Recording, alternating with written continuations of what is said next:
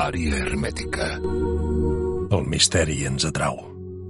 Com a éssers humans, tot allò que té a veure amb allò inexplicable, allò paranormal i allò inaudit, ens sedueix fins al punt que volem trobar algun tipus d'explicació lògica a aquests fenòmens. Quan la ciència no pot explicar fefaentment un fenomen, sorgeixen algunes hipòtesis més o menys desgavellades sobre per què això passa. Àrea hermètica. Fem camí per intentar entendre l'origen de la realitat.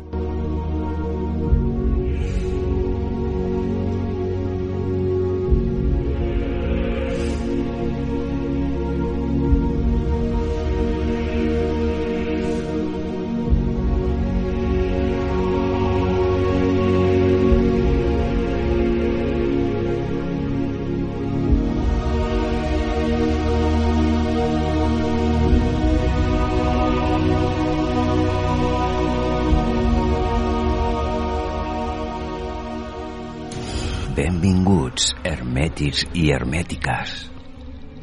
I ens acostem a dates com el dia 1 de novembre. I bueno, avui parlarem d'aquesta tradició.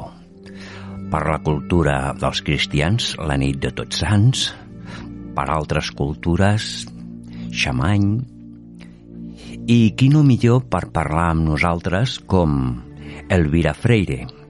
Elvira Freire és autora, ha intervingut en diferents mitjans de televisió i de l'antiga revista Carmacet. Parlarem una mica perquè estem molt a prop d'aquestes dates màgiques. Elvira, benvingut al programa. Elvira Freire. Moltes gràcies per convidar-me. Doncs bueno, parlarem d'un tema que la nit de tots sants, no? diferents cultures com cristians, celtes... Eh, com podríem fer i definir la tradició, eh, Elvira? Mira, la tradició la podem definir des de realment una festivitat pagana que es cristianitza o que es, es posa dins de, de l'església de Roma, no? Una festivitat pagana que en un principi la van posar cap al mes de febrer, que era quan els romans celebraven aquesta festivitat.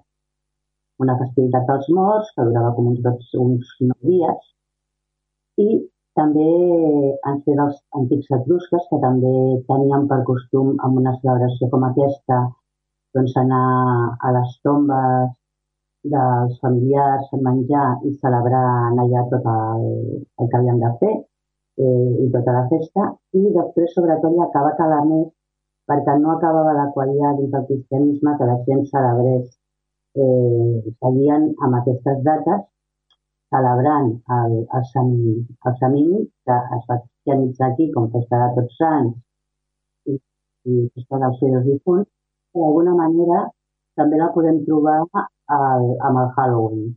De fet, el Halloween és la castanyada nostra, a Catalunya, és la, la derivació de la mateixa de festivitat celta del Samin. El Samin es celebrava la segona lluna plena posterior a l'equinoci de tardor. És a dir, per aquestes dates.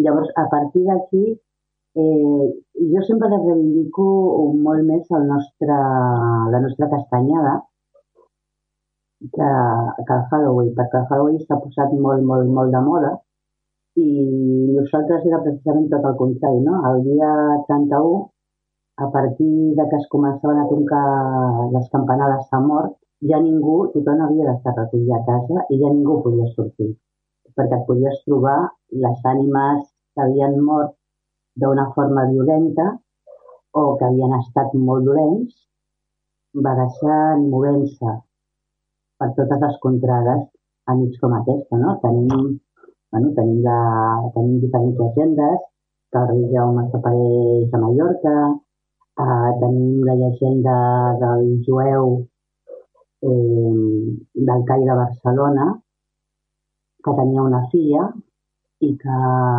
bé, eh, va venir un, un dignatari de la ciutat, de Casaber, i li va demanar un verí que no tingués cap tipus de,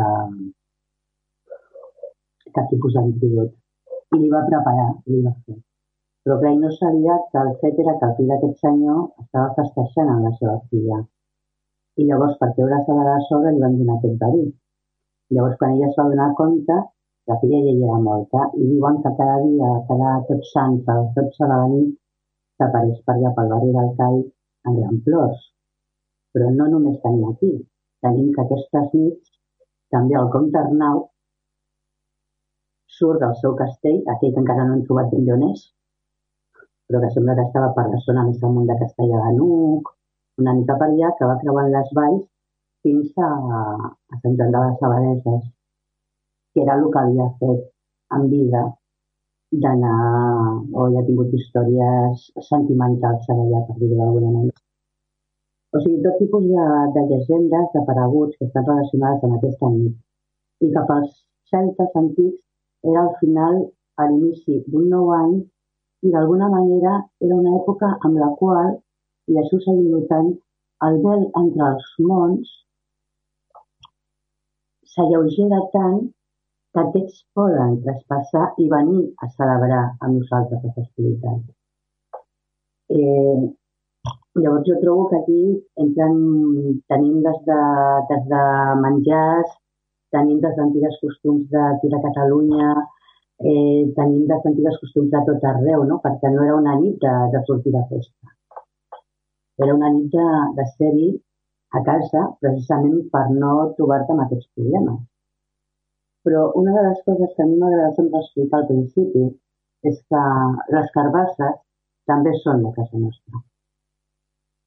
Eh, a mida de conferències que he anat fent, la gent que he conegut, de fet, de, diversos llocs de la conca mediterrània, perquè m'han arribat des de gent de Lleida, gent de diferents parts de, de Girona de Tarragona, i gent de Múrcia, que recordaven que quan eren petits al poble, les sàvies els hi posaven una carbassa buida amb, una, amb un espelma dins i els feien sortir al vespre de tots sants pels carrers. Amb aquelles carbasses perquè d'alguna manera espantessin les ànimes que eren dolentes perquè no entressin a les cases. I després d'aquestes carbasses també es deixaven a les portes de les cases per espantar aquelles ànimes que no es volien que vinguessin o aquelles que eren molt, molt, molt dolentes, molt dolentes, molt dolentes. Llavors, eh, a mi em xoca molt la, la festivitat del, de Halloween, que sí que hi ha les carbasses, però que s'ha convertit en una festa allò de vamos vestidos de monstruos a fer no què, no? I, i, i el que m'està enfadant molt és que sobretot cada cop més s'està instaurant aquí la idea de Halloween i s'està perdent uns, un costum d'unes arrels que tenen més de 2.000-3.000 anys de temps.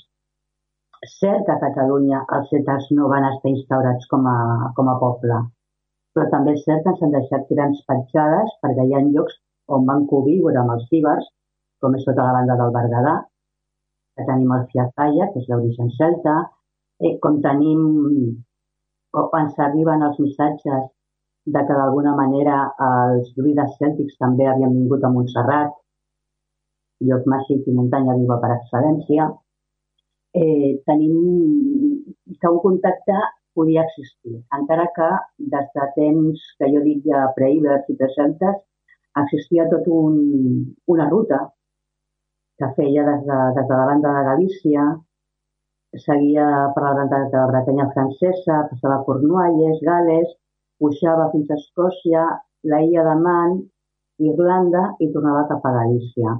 I estava molt lligada amb el camí de les estrelles i amb el, i amb el camí que coneixem com a camí de l'Argent, que puja des d'on estava l'antiga Tartesos i mm, cap a la zona de Galícia.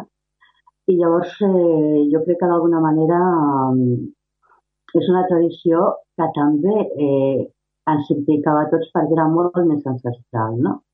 Eh, fins al poder de que l'Església Catòlica tingués que canviar la festivitat i posar aquesta festivitat dels morts amb aquestes dades. Clar, evidentment, buscant el seu calendari, i si ens fixem en guany la lluna plena ens quedarà sobre el dia 15 de novembre, o el 16, o el 18, o el 19, però hi ha vegades que fins i tot coincideixen amb, amb la data, no? I és molt, i és molt especial i és molt maco, no? I aquí tenim tradicions eh, molt entranyables i algunes, diria jo, molt bèsties, també. molt heavies. Elvira, eh, hi ha constància de que per aquestes dates, eh, com per exemple, eh, tingui alguna relació amb aquelles proteccions que, per exemple, aquí a Catalunya es, es posaven a, a les portes de les masies i tot això. Hi ha alguna mena de relació amb, amb, amb aquesta tradició? Uh, les proteccions sempre s'han posat en l'època, en diferents èpoques de l'any. Eh, I en èpoques, sobretot, en les quals els hi feia por que les bruixes també poguessin fer alguna cosa. Aquí som molt donats a això, no? Sí, perquè tot el món de les plantes té aquest punt, no? Llavors, aquí, més que la protecció de posar les creus de amics o de posar branques de llorer o de treballar amb tots aquests, o a Galícia que per Sant Joan es posaven les de saúc a les finestres perquè no entressin els mirallos, eh, aquí tindríem més aviat el, el fet de posar les carbasses, de que els nens sortissin en les carbasses i que aquestes carbasses cada vegada també eren els carbassons, que són més fàcils d'obrir i que també en tenim molts. I tant carbassons com carbasses això, sortien els nens al vespre i després les deixaven posades perquè no vinguessin les ànimes dolentes. Llavors aquí tenim ja una de les fruites de, de la protecció. Eh, la segona, la castanya. La castanya, d'alguna manera, eh, forma part d'una tradició que la van, la van portar els romans, de fet els castanyers, però a ser la darrera collita de l'època de totes, eh, i de fer-se d'aquesta manera va passar-se la castanyada com, com aquest ritus d'amor entre un món i l'altre món. Si us fixeu tots, les castanyes tenen forma de cor, però alhora són protectores, perquè van amb aquella escorça de punxa. I amb aquella escorça de punxa i amb, i amb l'amor, d'alguna manera el que ens manifesten és el menjar de les castanyes amb aquells que han marxat, i però també al mateix temps tu podies posar-te tres castanyes sota el coixí perquè no et vinguessin a visitar la nit. Això et feia por. I eh, després una altra cosa molt important per mi d'aquesta època, que és la, la de les castanyes com a element de protecció per tot l'any. Eh, i, i de protecció i de sort d'una castanya sobre, no? de, de fet Samaran, eh, bueno, jo suposo que la gent se'n recordarà de qui era més o menys, que era el president del Comitè Olímpic, ell havia estat alcalde de Barcelona en el franquisme, Samaran sempre duia una, una castanya a la butxaca i sempre l'anava tocant, no? I les castanyes també venen d'aquesta data. Eh, quina altra? Tenim la magrana. La magrana ens vindria més d'un ritus o, un, o de les llegendes de, de l'antiga Roma, de Persefon, que quan és raptada pel seu oncle se l'emporta a l'Hades i la seva mare va muntant el Cristo a Júpiter i a tot Déu, eh, aconsegueix que sigui retornada, no? Però ella havia menjat allà baix una, una magrana. I havia menjat una magrana, tenia que tornar sis mesos a la verd. I era aquesta data també amb la qual Persefont deixava la terra, llavors la mare terra deixava de fer flors i fins que no tornava la primavera la, la seva filla, eren sis mesos en els quals hi havia la quietud, la mateixa quietud que els celtes donaven a la mort de la natura en, aquesta, en aquestes èpoques. No? Eh, llavors les magranes sempre han tingut un punt d'aquesta celebració de menjar-se ara, també hi havia el costum de fer el moscatell de magranes, que si el voleu fer us ho aconsello perquè és boníssim, és posar doncs, això, una magrana o dos magranes en maceració en moscatell, eh, ho deixeu tres dies, nou dies, eh, el temps que us doni, i després amb els, amb els mateixos panellets les aneu menjant. No? I una altra cosa molt important també era enterrar pomes. I enterrar les pomes també ens ve del samin. Eh, la poma no deixa de ser una representació de l'ànima de la persona. Llavors aquestes pomes s'enterraven per tal de que tots aquells que havien, que havien mort tinguessin aliment de l'ànima fins a la retornada de la primavera. És a dir, tenim moltes plantes que sí que són singulars d'aquesta data, d'aquesta diada i d'aquest temps, no? I, I no deixa de ser, bueno, fer un... Més la magrana, després per l'altra banda, té dues propietats molt importants, no? Eh, la prosperitat i l'harmonia, la, la felicitat. I antigament era la fertilitat. Llavors, clar, les dones menjaven magranes, moltes magranes per fer, per fer fèrtils, per tenir fills, i, i d'alguna manera la història dona la raó, perquè és als anys 90, 80, 90, sí, 90 em sembla, quan descobreixen la gran quantitat d'estrògens que té la magrana, amb la qual cosa no deixa de ser una, una tonteria, de que no, tenien un coneixement a partir de les plantes dels fruits de les herbes que a mesura que va avançant la ciència i ho van analitzant, se n'adona que tenia tot un sentit. Si tenia estrògens de magrana, clar que les dones menjaven molt estrògens per poder quedar-se embarassades. I més en aquesta època de l'any en la qual les nits ja t'havies de recollir d'hora, no? I sobretot amb, amb una nit com aquesta, no? Que la... abans sonaven les campanes del poble jo sé que a Caldes eh, encara sonen quan mor una persona. Sí, sí sonen. Encara sonen sí. quan mor una persona i sí, sonen sí. i pots saber si és un home o ets una dona. No sé si segueixen tocant les campanes de nit de tots sants i de dia dels difunts, però era després d'aquest toc de, de campanes que hi havia, que ja li deien que la gent ja no sortís perquè es podia trobar doncs, a qualsevol ànima eh, no desitjada, dolenta, entre cometes, eh, que estigués per allà, no? Però, mm, i, i d'aquí el fet d'aquestes xerrades o d'aquesta nit en la qual jo recordo que fins i tot amb els, amb els meus amics quan anava a l'institut sempre intentàvem cercar un lloc per anar-hi i poder fer la castanyada i explicar històries de, de por i explicar històries de preguts perquè és el que, el que sonava, el que era, no? Eh, la gent evitava molt anar pels camins, pels carrers, i evidentment no passaven pels cementiris només a dia. Eh, Elvira, eh, quina tradició penses que pot tenir algú de, de supersticions que pugui repercutir al públic? Podria ser més la, la cristiana? Per la por ah. als difunts? Eh, jo crec que sí, perquè de fet eh, antigament la festivitat es celebrava amb molta més alegria.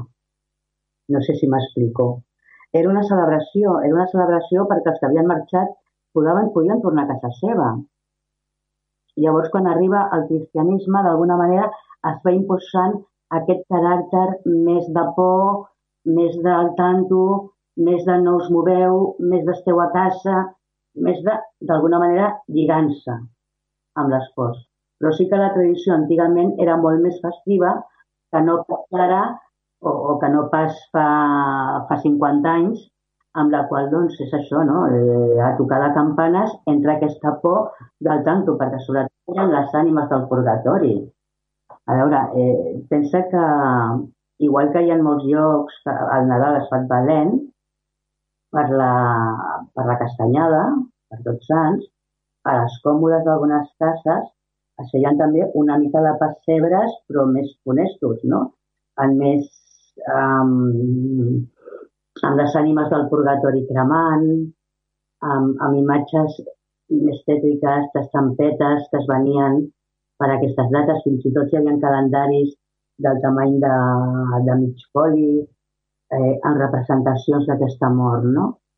I, i d'aquest punt de, de donar més por. I llavors el que sí que en aquests altars sempre hi havia una llanta encesa per recordar els que van marxar. Llavors, clar, aquí també entrem amb el purgatori.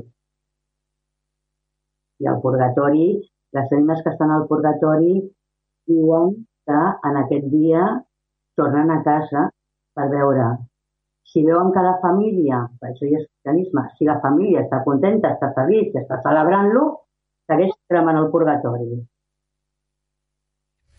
Penses que el purgatori... Si la família està trista, aniran al cel. I estem jugant amb treure una festivitat que era molt més alegre en tornar-la amb una festivitat molt més, eh, doncs això, no? El purgatori dolents, que és el que hi ha, no? I la representació d'aquesta aquest, mena de pessebres mortuoris, que era el foc de l'infern, eren les estampetes que es venien per llavors, el foc del cremat, del purgatori, tot un seguit de coses que, que feien una mica de foc.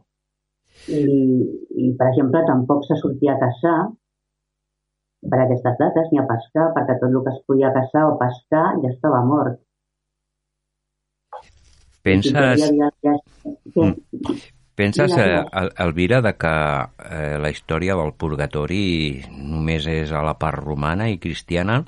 Eh, posar un dubte, perquè sabem de que altres tradicions pues, no, no la tenen en compte, no? Perquè això del purgatori, eh, bueno, és el que hem perci, perci, ben percebre no? a la nostra vida, a la nostra educació, sigui religiosa, i el que es van imposar, no? eh, els que ens van imposar és precisament la por de que si no anireu al purgatori, si no anireu a l'infern, jo de petita me'n despertava plorant que anava a l'infern, imagina't. I que moria cremada.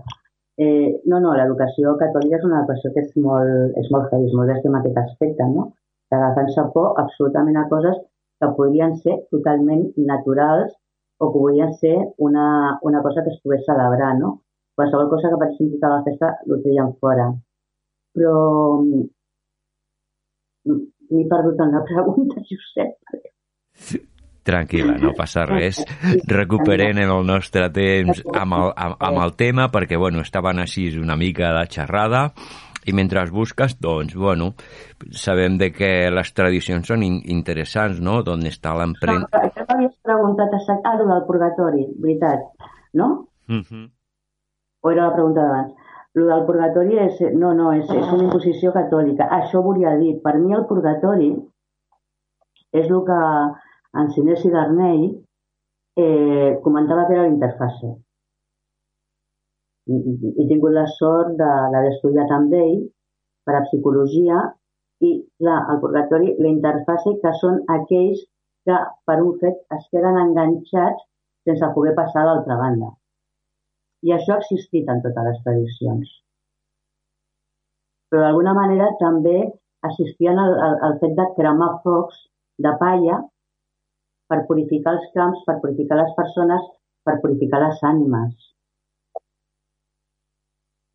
I, i ja que no pots anar, eh, és que és això, jo el purgatori no crec ni a l'infern ni en el purgatori.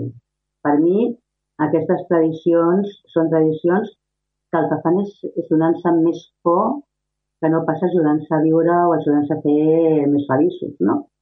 O, o d'alguna manera vestir la mort a, amb una força de dol eh, que de vegades mm, per molts pobles era una celebració, perquè aquella persona havia deixat de patir. Penses que l'estratègia de l'Església ha sigut sempre muntar una història, no? com per exemple això de tots sants, el purgatori, l'infern, per crear la por, perquè sabem que és l'eina més fàcil per dominar i sotmetre a una societat, per exemple? Evidentment, evidentment, evidentment. Eh, hem, de, hem de tenir molt clar que al principi del cristianisme no era ni molt menys en el que s'ha convertit posteriorment.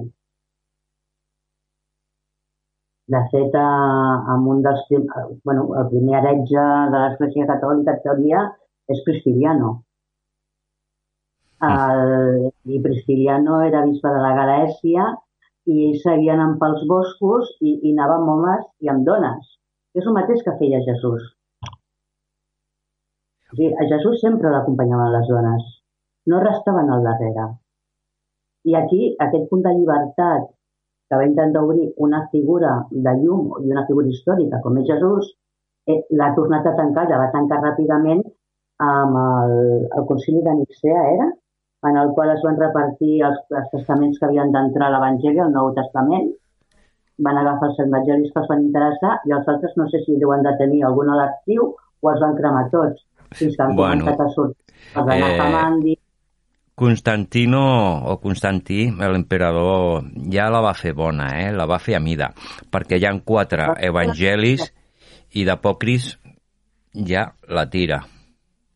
Clar, clar, clar, i a més aquests uh... quatre que dius, eh, i a més eh, l'església de Pedro, no? la piedra de Pedro, Pietro, ja, si, si, si Pedro no pintava res, perdona'm, Desde luego. Desde luego. I, I, bueno, sabem molt de que moltes tradicions eh, eh, jueves procedien de, de la zona de Mesopotàmia. Eh, de, sí, sí, sí. Moltes sí, tradicions que no, estan no, reflexa, reflectades a l'Antic Testament, no? I fins... L'Antic Testament no deixa de ser una mala còpia del llibre de Noc i una mala còpia de, de tots els textos que es van trobar a Sumer. Sí, sí, sí. Ja podrem parlar de, de lo que es, es va trobar a Qumran, com els de, els de Nat Hamadi. O sigui, això és una, és una història... Sí, però a mi una de les paraments del Qumran sempre m'ha quedat que eren amb un que parlaven del mentiroso i amb altre que parlaven del traïdor, no? I una mica d'identificació del mentiroso perquè són de l'època de Jesús, els, els de Conram. Són paral·lels. I una mica el que parlaven del mentider semblava que parlessin de Pablo de Tarso i el que parlaven del traïdor semblava que parlaven Geifas, que era el, el del temple de, de Jerusalem. Perquè, de fet, vull dir, si, si tu admires bé la història, eh, eh, Jesús era de dinastia real. Sí, la descendència de David. Mm. Descendència de David. I si ens remuntem... És un constructor. Sí, eren de família eh, classe alta, vull dir, tant com Maria Magdalena, tant com la, la, la part de la mare, de, de, de Maria. La part de la mare era la part dels sacerdots, dels, bueno, dels sacerdots, dels, uh, no sóc la paraula en hebreu, però sí, eren els rabins, uh -huh. perquè venia de la banda religiosa, com Joan, el tiet, l'oncle d'ell o el cosí d'ell, que el deixar, o que més que va deixar-lo, l'ungés com a rei, sí, sí. perquè per la banda de pare venia de la línia de David. Sí. Llavors, per mi, el, el famós bateig que li fa, no, és el sacerdot suprem de, de la família de sacerdots, que a més és familiar d'ell, que l'ungeix i el reconeix com a rei. Mm. Perquè I... si no, el vin que posen en tots els en les creus no enquadren de cap manera. Mm. Històricament va ser un lluitador de recuperar la seva corona i de canviar les coses perquè no li agradava com estaven anant. Naveguem per les zones d'altres mons on intentem connectar amb el nostre origen primordial. Àrea hermètica a Ràdio Caldes. Enigmes i misteris del nostre món. Un viatge per la història oculta. Una recerca d'altres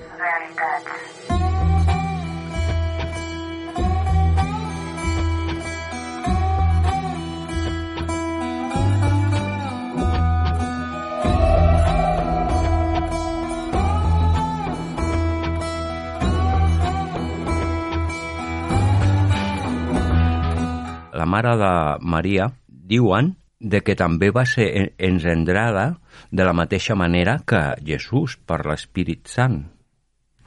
O sigui, sí. imagina't eh, quines coses ens podem trobar a, a través de la història, no? I... No, no, i Maria Magdalena és una prostituta, vamos, fins no sé quin segle.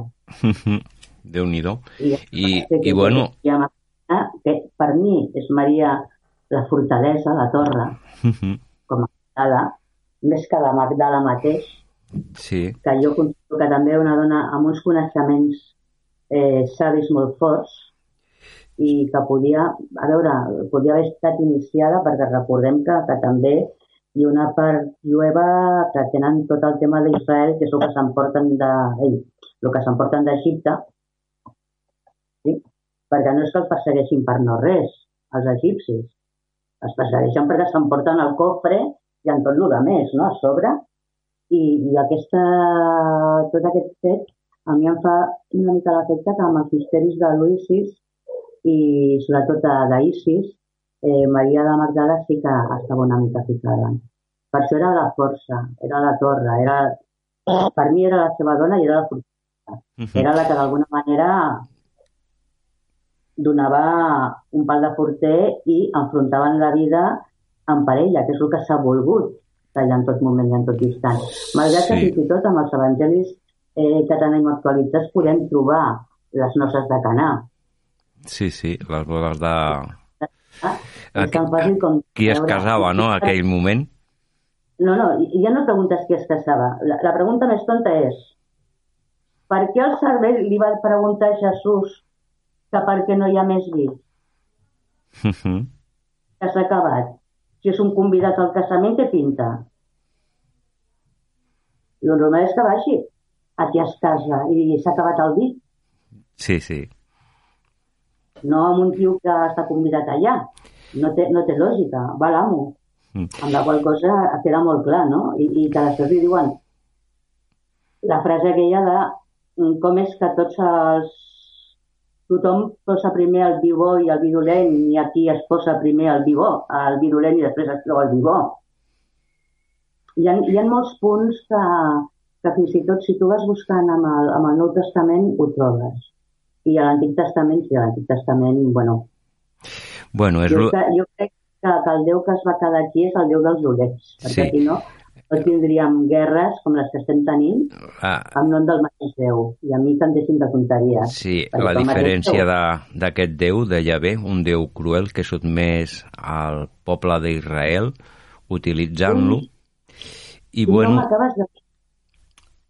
Per favor, la que em va caure a mi amb el rebé de Barcelona per dir bé, Yahvé, amb una, amb una ràdio, sí, sí, sí, estàvem fent una tertúlia sobre les religions i de cop i volta hi havia ell, hi havia també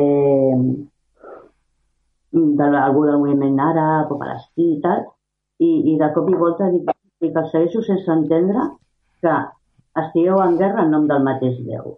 Es digui Yahvé, es digui Alà, es digui Dios. fixa't, Ui. eh, Elvira, fixa't, Elvira, que per exemple, al Corà, eh, els musulmans no poden dir el nom de Déu. No, Al No. Nou Testament no surt cap nom de Déu, ni Yahvé ni Jehovà. doncs, Jesucrist es dirigeix directament al sí. Creador o al Sant Pare. Doncs aquí hi ha hagut un canvi mm, diferent, no? Eh, possiblement aquesta empremta la cultivaven en el seu moment els escenis perquè no estaven d'acord amb el rei establert a l'imperi romà, que era el rei Herodes, i per això van decidir aïllar-se, no? I possiblement aquesta herència jueva o aquesta forma de judaïsme diferent, que podria ser aquesta migració cap a la Provença i la zona de, del Mediterrani, fos aquesta, no? El que passa que costa molt perquè, clar, no hi ha una documentació, o possiblement hi és, però està amagada, perquè la Biblioteca d'Alexandria, que sap algú, o si el Vaticà, el seu arxiu, Vaticà pot té ser. algú. I jo estic convençuda que hi ha una altra biblioteca que tenim molt més a prop, que a banda de la biblioteca oficial té una altra banda. Jo sempre he dit que a Montserrat hi tenen por tots. Per aquí t'anava a dir jo. Bueno, sabem molt bé que a Montserrat hi ha, hi ha moltes coses, no? Quan has dit això m'ha vingut a la memòria, però ja que ho has dit tu, eh, ja que parlem de Montserrat, eh, penses que Montserrat, eh, molt abans, ancestralment, ja no podem dir, era punt important per a altres civilitzacions ancestrals? Podríem dir celtes, ibers, o si hi havia alguna mena més, més endarrere, perquè aquí cada vegada que ens posem, eh, oficialment van entre 3.000, 4.000 i 5.000 anys, però ja més enllà no es mullen. Però és que a vegades quan fas recorreguts i fas investigació de camp, hi ha coses que no quadren, ni amb l'arqueologia ni amb la ciència oficial, que és perquè No, no. ens volen limitar la informació? No, jo crec que el que passa és que estan eh, molt ficats en una cadira i en una càtedra i tenir que reconèixer que l'han cagat en tota la història de la humanitat és molt fort. Haver de reconèixer això per ells deu de ser molt, molt heavy, o sigui, és, és molts pocs llocs eh, que per això jo et parlo de protoíbers i protoceltes, perquè, perquè el coneixement que tenien de les forces telúriques de la Terra, dels estels, de seguir aquests camins i ser Montserrat un centre com era mm, i que segueix sent, eh, de, de muntanya sagrada, d'antiga civilització mare, potser per mi lligada una mica fins i tot amb la famosa Garta, una entrada a les portes de Garta, un llac subterrani que no el veiem des del segle XVII, que és la darrera vegada que va ser escrit que va baixar un monjo. Jo estic convençuda que ja es pot anar. Les coves que les han tancat i les obren per coses molt especials. Eh, les altres coves que estan de l'astrologia però que no hi ha Déu que les pugui situar perquè quan arriba la brúixola es tornen, no? es tornen mig boges. Eh, les portes dimensionals que podem trobar a Montserrat Sí, i sí. entrar en, en plans paral·lels, no?, d'alguna manera. Sí. Llavors, per mi també va molt la història per aquí, no?, de, de Montserrat sí que per mi podia haver estat una gran civilització anterior. I, i per bueno, formar-se dels Pirineus era el mar i no sé què, no, Mhm. per mi ja hi havia una I- civilització mare. I un lloc iniciati, Ignacio de Loyola. Eh, Bueno, Eh, sí, d'Ignacio allà. de Loyola sabem el que ens han deixat, però qui sap el que hi havia allà d'empremta, no? I I com... que a tu si fas una meditació, segons en quin lloc de Montserrat, et transportes eh? i canvies. Jo I- crec que era un dels centres de peregrinació dedicat a la Des, a la mare, Mm, al principi femení, amb totes les coves, amb tot el... mm, El veig molt, molt, molt aquest principi de la deessa que precisament es perd a Sumer mm. i ja segueix perfecte. I amb els egipcis encara en mantenien a Isis, però també es desfan d'Isis, o sigui, del principi de la guerra desapareix de, Ja. del cristianisme totalment i de les tradicions jueves. Hi ha un detall, eh, Elvira, del meu veí i el professor Octavi Piolats Riu, que diu, Mhm. bueno, a la zona de les agulles, la seva orientació i tot això, i les energies, no?, de que a l'haver-hi aigua subterrània hi ha una mena de ionització que crea aquests camps magnètics i és on es creen aquestes portes, possiblement perquè la gent pugui obrir consciència i canalitzar coses, no?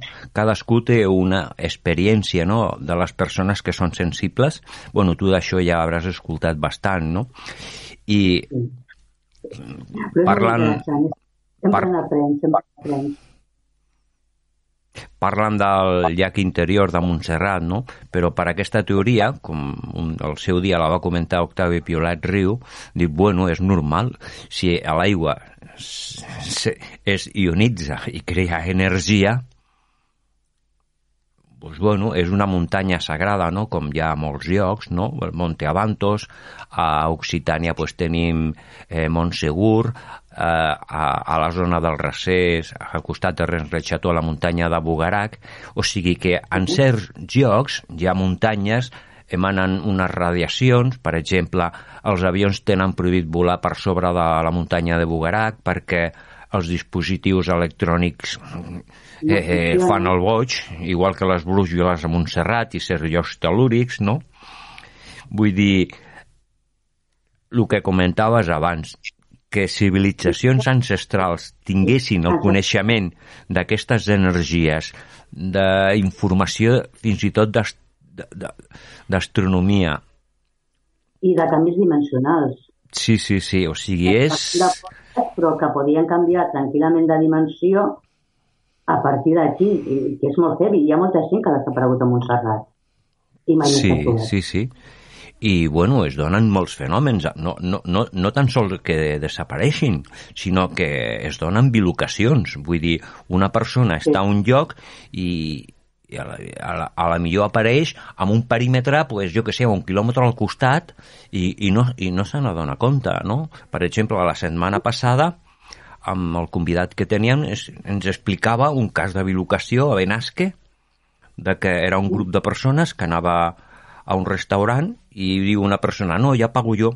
I bueno, es queda pagant, surten els de més a fora perquè va pagar al restaurant i quan tornen surt el, el cambrer i diu, ei, que heu de pagar. Dic, ostres, dic, on és el noi que estava allà? Si era ell el que pagava. Que no hi era, havia desaparegut. I fins una estona molt gran l'havien trobat a no sé on i el noi deia que s'havia sentit com anava volant i havia perdut la noció del temps i, i que estava allà i, i, i desorientat, no? Era una experiència personal, no? O sigui, es donen que han desaparegut, bilocacions, eh, eh, eh, espai-temps... No, aquest seria, més que una bilocació, seria un espai-temps. Bueno, sí, sí, certament, sí. Perquè, Perquè clar, la bilocació és, un, és una persona que està dues vegades en, un, en llocs diferents. Sí, està dos llocs al mateix moment. O sigui que donen... Un pam, com si hagués fet un salt i hagués aparegut, pam, com si hagués topat amb una porta dimensional espai-temps que l'hagués traslladat en un segon, pues això, a quilòmetres a, o a quilòmetres de distància. Mm. Eh, Elvira, penses tu que, per exemple, les, les manifestacions que diuen OVNI, mal, quan s'escolta aquesta paraula moltes persones diuen oh, extraterrestres naves de, de, de fora de, de, de la Terra, però jo diria una cosa. Penses tu que aquestes manifestacions que estan a Montserrat, de dia són boles esfèriques color níquel, com les veiem aquí al costat de Caldes al Farell, que les tenen en fotos, per la nit, quan Grifols érem junts, tu penses que podria ser que aquestes manifestacions no siguin de fora i que siguin de dintre de la Terra? Sí, I que siguin com una mena de missatge per donar el toc d'algú? Han donat tocs. Vull dir, de fet, eh, el, el retrobament de la muntanya com a lloc de la, de la guessa va ser per aquests llums. Perquè hi han de casos... I estan sortint, hi ha casos, i per mi surten de dins de la muntanya, més que... I dins de la muntanya estem parlant d'una civilització intraterrestre, -huh. eh, que molts la volen situar única i exclusivament d'entrada en el Tibet, eh, que és Agartha, però que Agartha potser la, ja serà Shambhala, però aquí pot ser l'entrada cap a una altra ciutat intraterrestre. Jo crec que hi ha aquestes intraterrestres, evidentment, evidentment, i que la Terra ha aquests éssers intraterrestres que, que, que hi viuen tenen tècniques molt més avançades i tenen aquestes portes dimensionals per entrar, per sortir, per moure's. A més, científicament no recordo quan vaig llegir, fa poc, eh, que havien trobat que uns quilòmetres per sota de, de l'escorça de la Terra hi ha un tros que es veu que, que com si hi hagués vegetació. Però això ho vaig llegir en una article científic. Ara no em facis dir el què, perquè sempre m'oblido d'apuntar els llocs. Això sóc única. Però, però sí, que s'està descobrint que hi ha diferències que no els acaben de quadrar tampoc científicament. I això, doncs, bueno, jo per això dic que per mi Montserrat eh, és la muntanya del Graal. Tenien un, un company de programa que va, va desaparèixer farà un parell d'anys, l'Eduard Andrés Navarro, i ell -huh. ens va parlar d'un cas que no, no va ser conegut oficialment i un parell de vegades vam comentar al programa, no?, i era el que va passar als anys 50 a la Basílica quan, eh, quan una, com una mena de bauma es va desprendre de pedra i van sortir com una mena de certs petits, similars als grisos, i era un dia a les 7 de la tarda que hi, hi havia gent, però no, no aquell públic, no? I, i bueno, doncs la gent que hi havia allà els van veure i van sortir uns quants, com quatre o cinc, es quedaven mirant a la gent, estranyant-se de, qui, de què eren aquestes coses, no? i que feien una olor bueno, horrible, no? Doncs, bueno, eh, va passar això. Ràpidament, en aquell moment, va actuar la Guàrdia Civil, va tancar el lloc i fins als dies d'avui, Eduard em deia jo el conec, jo el conec, però no vol parlar perquè fins i tot avui les amenaces li persistien i era una persona gran, perquè era una experiència que va viure aquest home, però que tenia un control total, perquè no digués res, o sigui, presències a casa seva per intimidar-ho de que no parlés. Clar, és un cas que és hipotètic, no? Però Eduard em deia, dic, és que jo vaig estar molts anys, però no va voler per la por que tenia. No, no, és, és que, a veure, jo aquí, quan parles, és que a més, en moltes aparicions, en moltes històries, també aquests grisos que són, que són els més eters, que dic jo, apareixen. El que passa que jo a vegades jo penso que la, la civilització interior és molt més forta. Aquests podien ser-hi elementals de la Terra de baix nivell. Perquè també dins de, dels elementals de la Terra arriben a Devas, hi ha tota una, dins de la teosofia, tota una, una cambra d'anar creixent, no? des de les pedres a, les plantes, als animals, no? I jo aquest els diferencio molt com, com dirien els nòrdics, quan, quan fan aquesta pudor i tal, i que sortissin i que es trobessin que no en tenien res, podien ser elementals de mm, el, el que diuen no, de, dels follets de la foscor, una miqueta, que no estem molt avançats, i m'ho crec perfectament, sí. Els urcos, els coneguts més que res al cinema, o, o els trolls. La tradició del cinema ve d'aquí, d'aquestes llegendes nòrdiques. Sí, sí, sí, sí, sí, sí, no, i a més són molt interessants. Bueno, llegendes nòrdiques, però llegendes també celtes, eh? I llegendes que estan a tot arreu. Sí, bueno, al, al nord d'Europa... Les d'aigua, de, dels cels, ho trobem a tot arreu. El món està tot arreu. Llavors, és un món que és paral·lel al nostre, totalment, i que arriben a ser devas, i que aquestes devas tenen rius, i hi ha rius que tenen el seu nom, i per això hi ha un... Jo crec que és això, no? que, que aquest lligam amb la natura l'hem perdut tant que no ens n'adonem que tots són éssers vius, fins a, el cristall més lluent, no? o, o la pedra més, més, més bruta o més, o més primària, no? Jo aquests els posaria més com a elementals. No com la, un, perquè jo penso que la, la civilització intraterrestre està molt més avançada que tot això. Controla molt a les portes dimensionals, a l'espai-temps, els donar els avisos necessaris, el donar els tocs que, que són pertinents, la recuperació de Montserrat, vinga, va, tornem-hi, perquè la imatge de la Verge l'Església Catòlica tampoc la va contemplar fins al segle IX, em sembla. I era perquè les dones seguien anant als llocs que havien anat sempre de les deeses. I llavors, bueno, això ho hem d'arreglar d'alguna manera, ho hem de fer d'alguna manera. I aquí jo crec que, que aquestes llums recordaven, i, i el fet de trobar-se l'imatge, intentar reportar cap a Manresa, no poder, que passa sempre, no? És, és a dir, no, aquest és el meu lloc, aquí és un lloc de la deessa, és un joc que...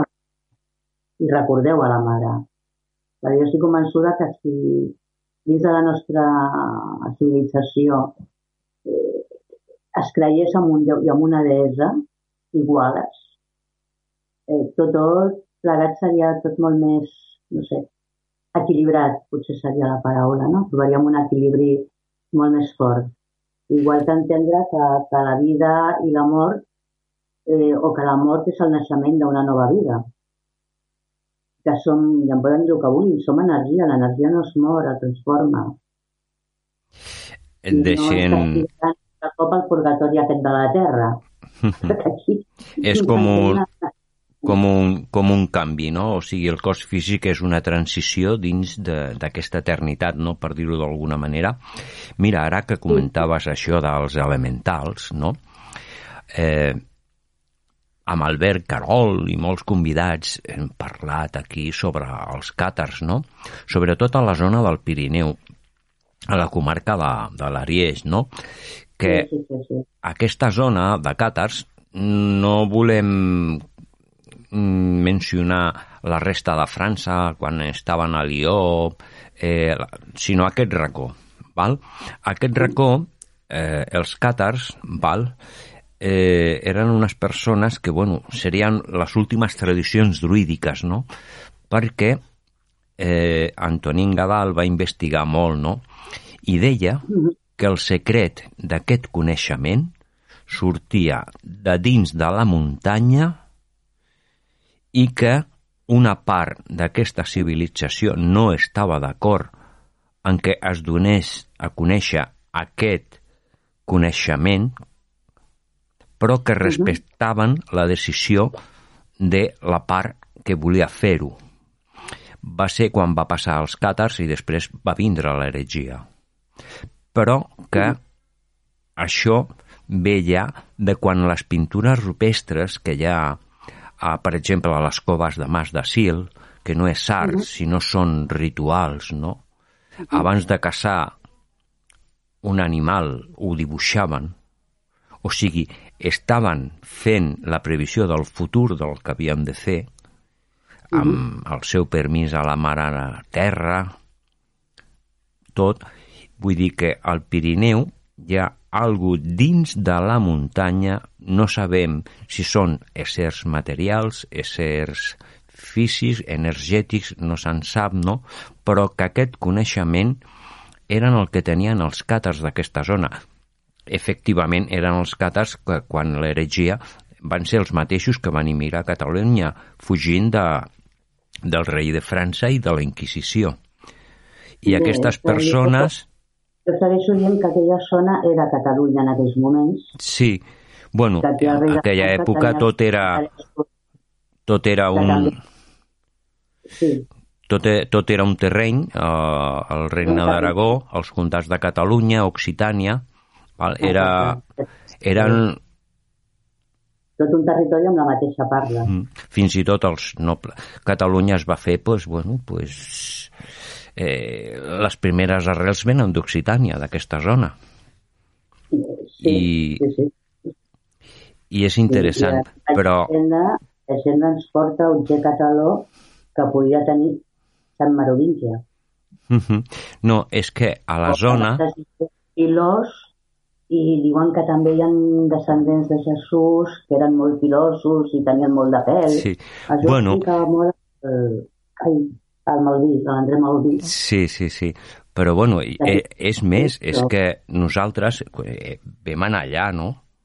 I coneixem gent, i és que hi ha molta gent que sap que pertany a una certa genètica o descendència no vinculada a, a, a, la, a, la descendència de David, sinó una altra que té unes capacitats i unes qualitats que tenen, però que s'han de despertar en, amb, amb, amb el seu moment.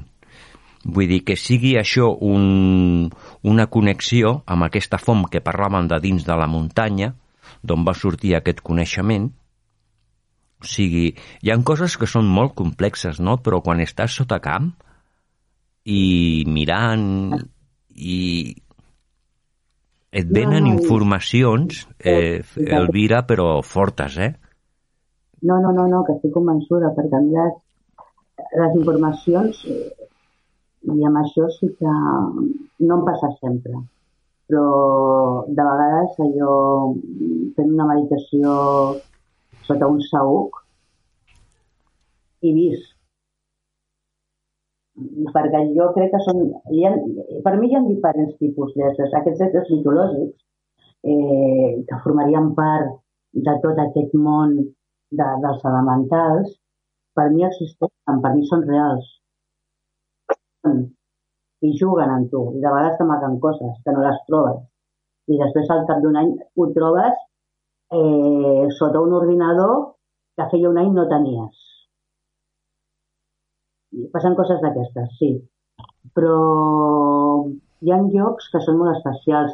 els Pirineus Montserrat estan molt, estan molt lligats, molt, molt lligats, Uh -huh.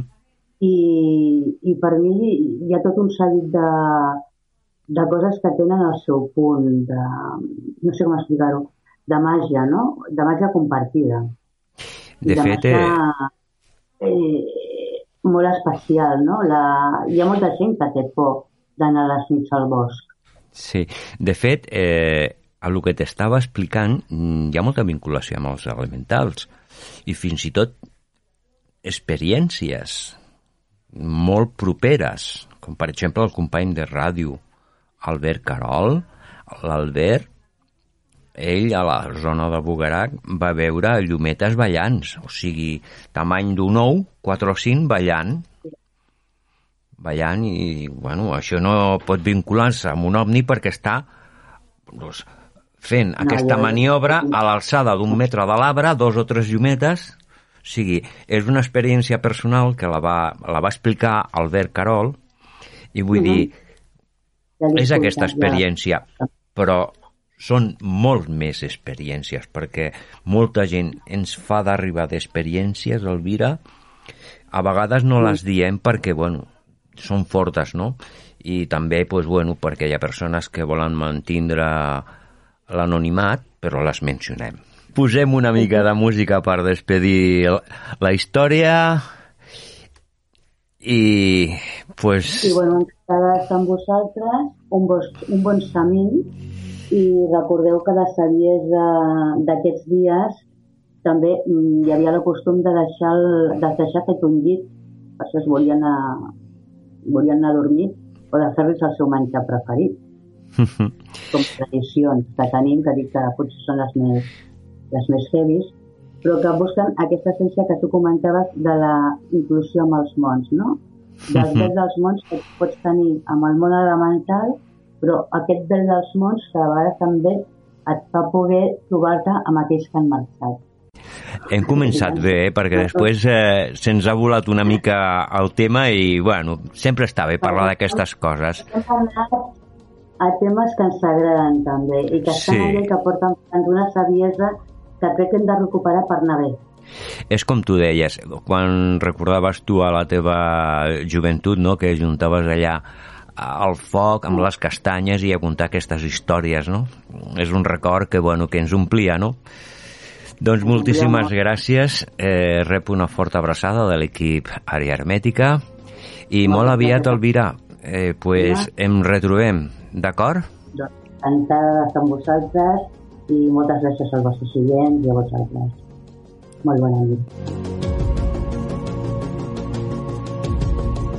Naveguem per les ones d'altres mons, on intentem connectar amb el nostre origen primordial. El misteri de la vida no és un problema a resoldre, sinó una realitat a experimentar. Frank Herbert. I aquesta setmana un personatge que portaven molt de temps en contacte amb ell i un tema que mai havien tocat, transcomunicació instrumental. I el convidat d'avui és Tomás Ramírez, investigador de TCI. Tomás, muy buenas noches, ¿qué tal? ¿Cómo estás? Hola, muy buenas noches.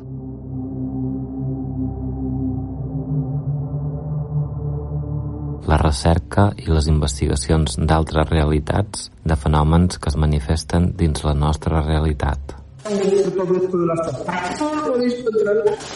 Parlem de transcomunicació instrumental, psicofonies, psicoimatges i altres tècniques per obtenir empremtes d'un món desconegut, un món que és al costat nostre.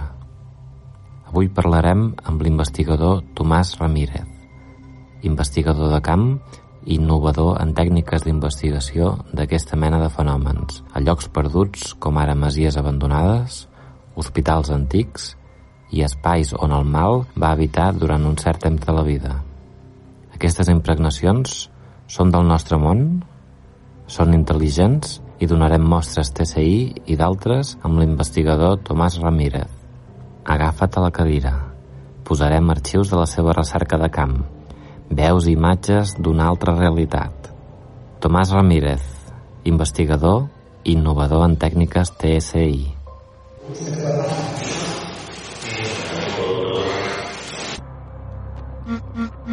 Àrea hermètica.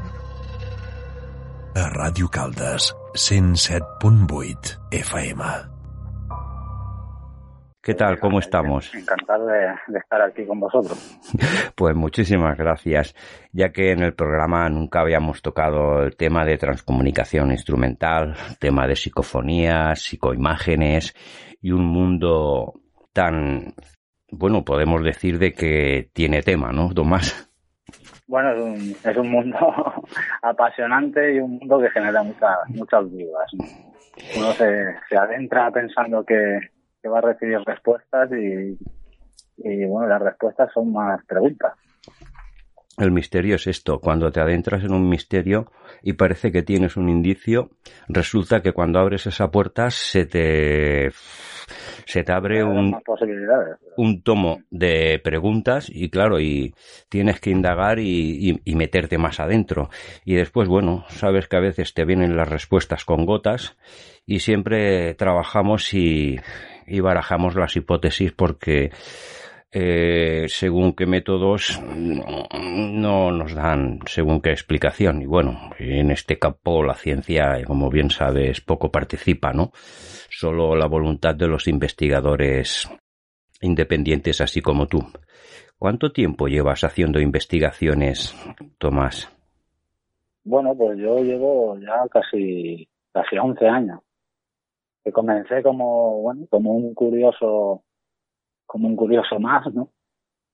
Y en estas cosas y, y bueno, comencé a investigar una casa abandonada que, que, bueno, era muy reconocida en, aquí en Cataluña, bueno, ya sabes cuál es. Y bueno, a raíz de ahí, pues, eh, me interesé en el, en el fenómeno de las voces electrónicas con las, las psicofonías, como lo conocemos en, aquí normalmente en nuestro país. Y, y bueno, a- a- dediqué un gran tiempo, casi siete años, para experimentar en, el- este lugar, a recabar pruebas, bueno, y también a, a- aprender, ¿no? Lo que es este, lo que es este mundo que, que bueno, nunca se termina de, de aprender en él.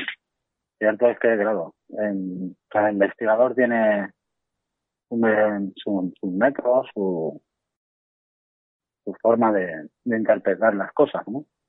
Y entonces también se abren muchas posibilidades porque cada uno puede exponer, bueno, pues su, su teoría, ¿no?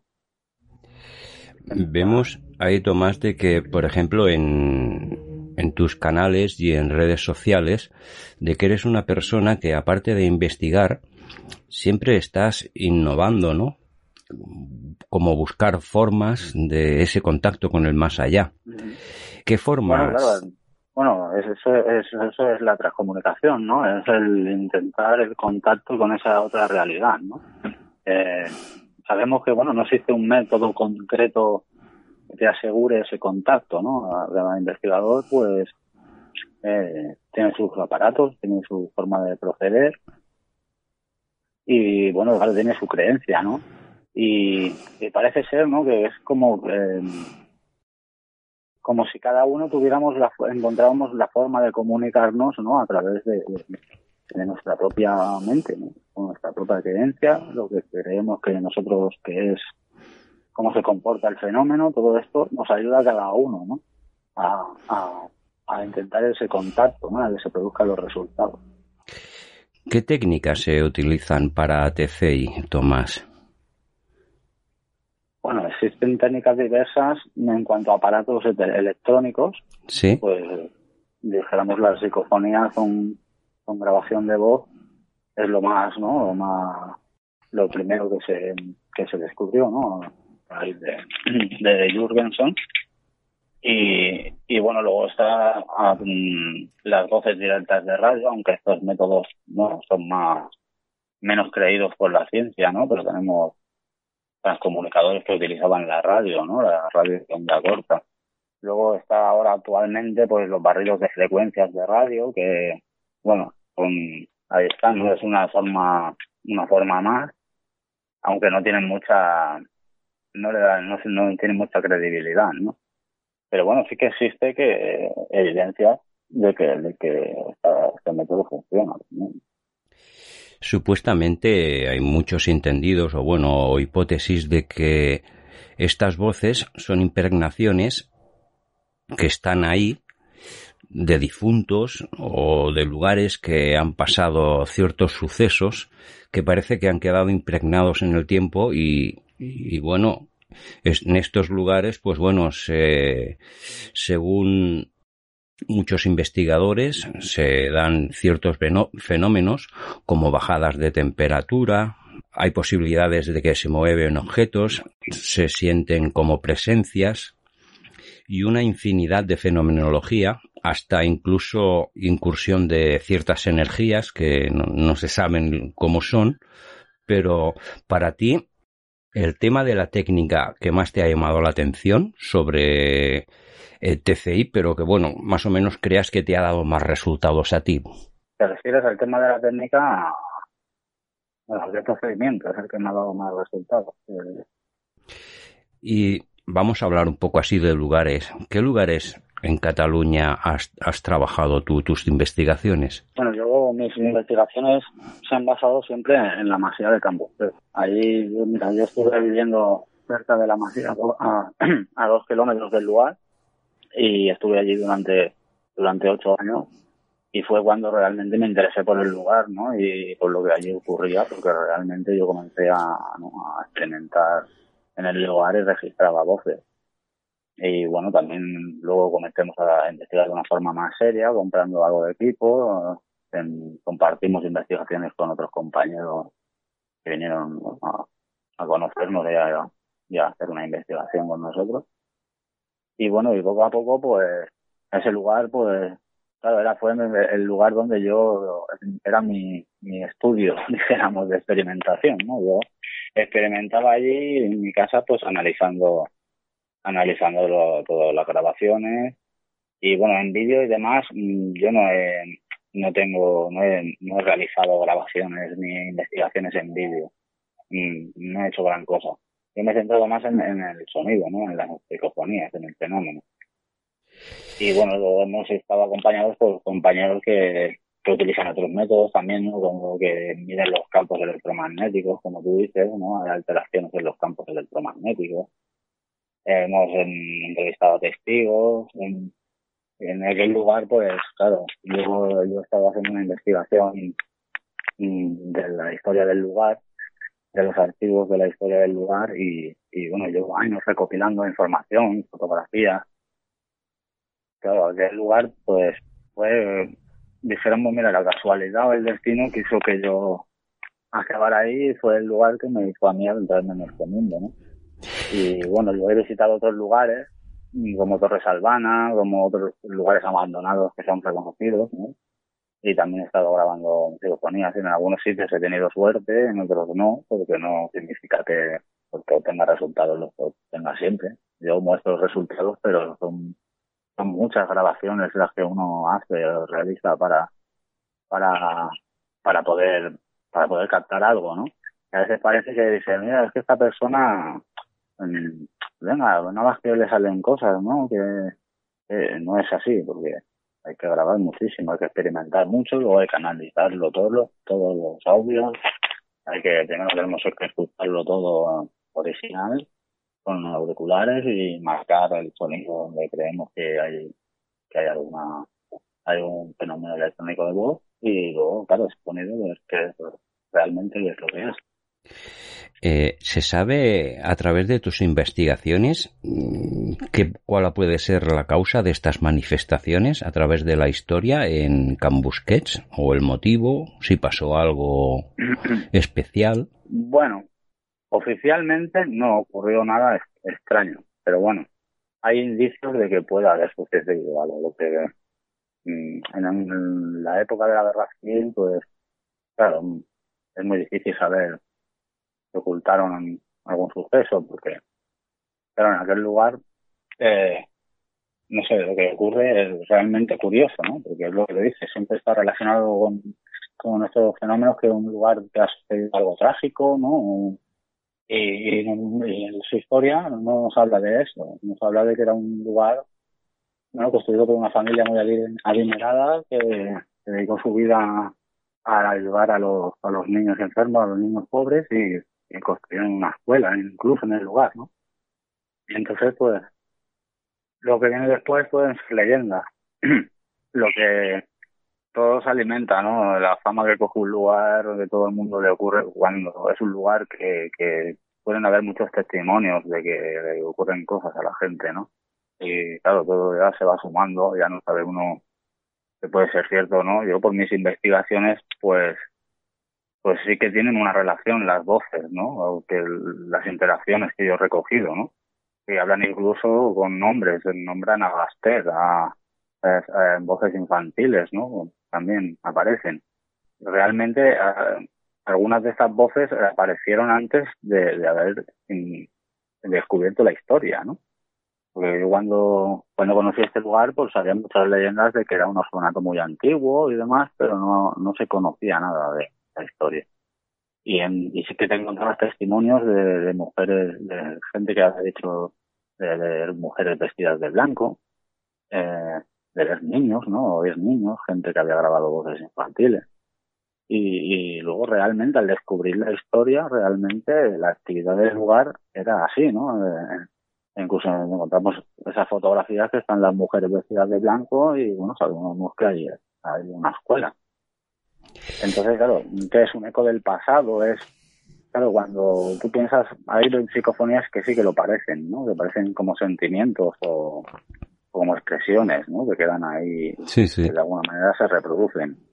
Pero cuando hay esas, esas interacciones inteligentes a nuestras respuestas, esas voces que nos nombran, por ejemplo, antes de una frase o antes de una psicofonía.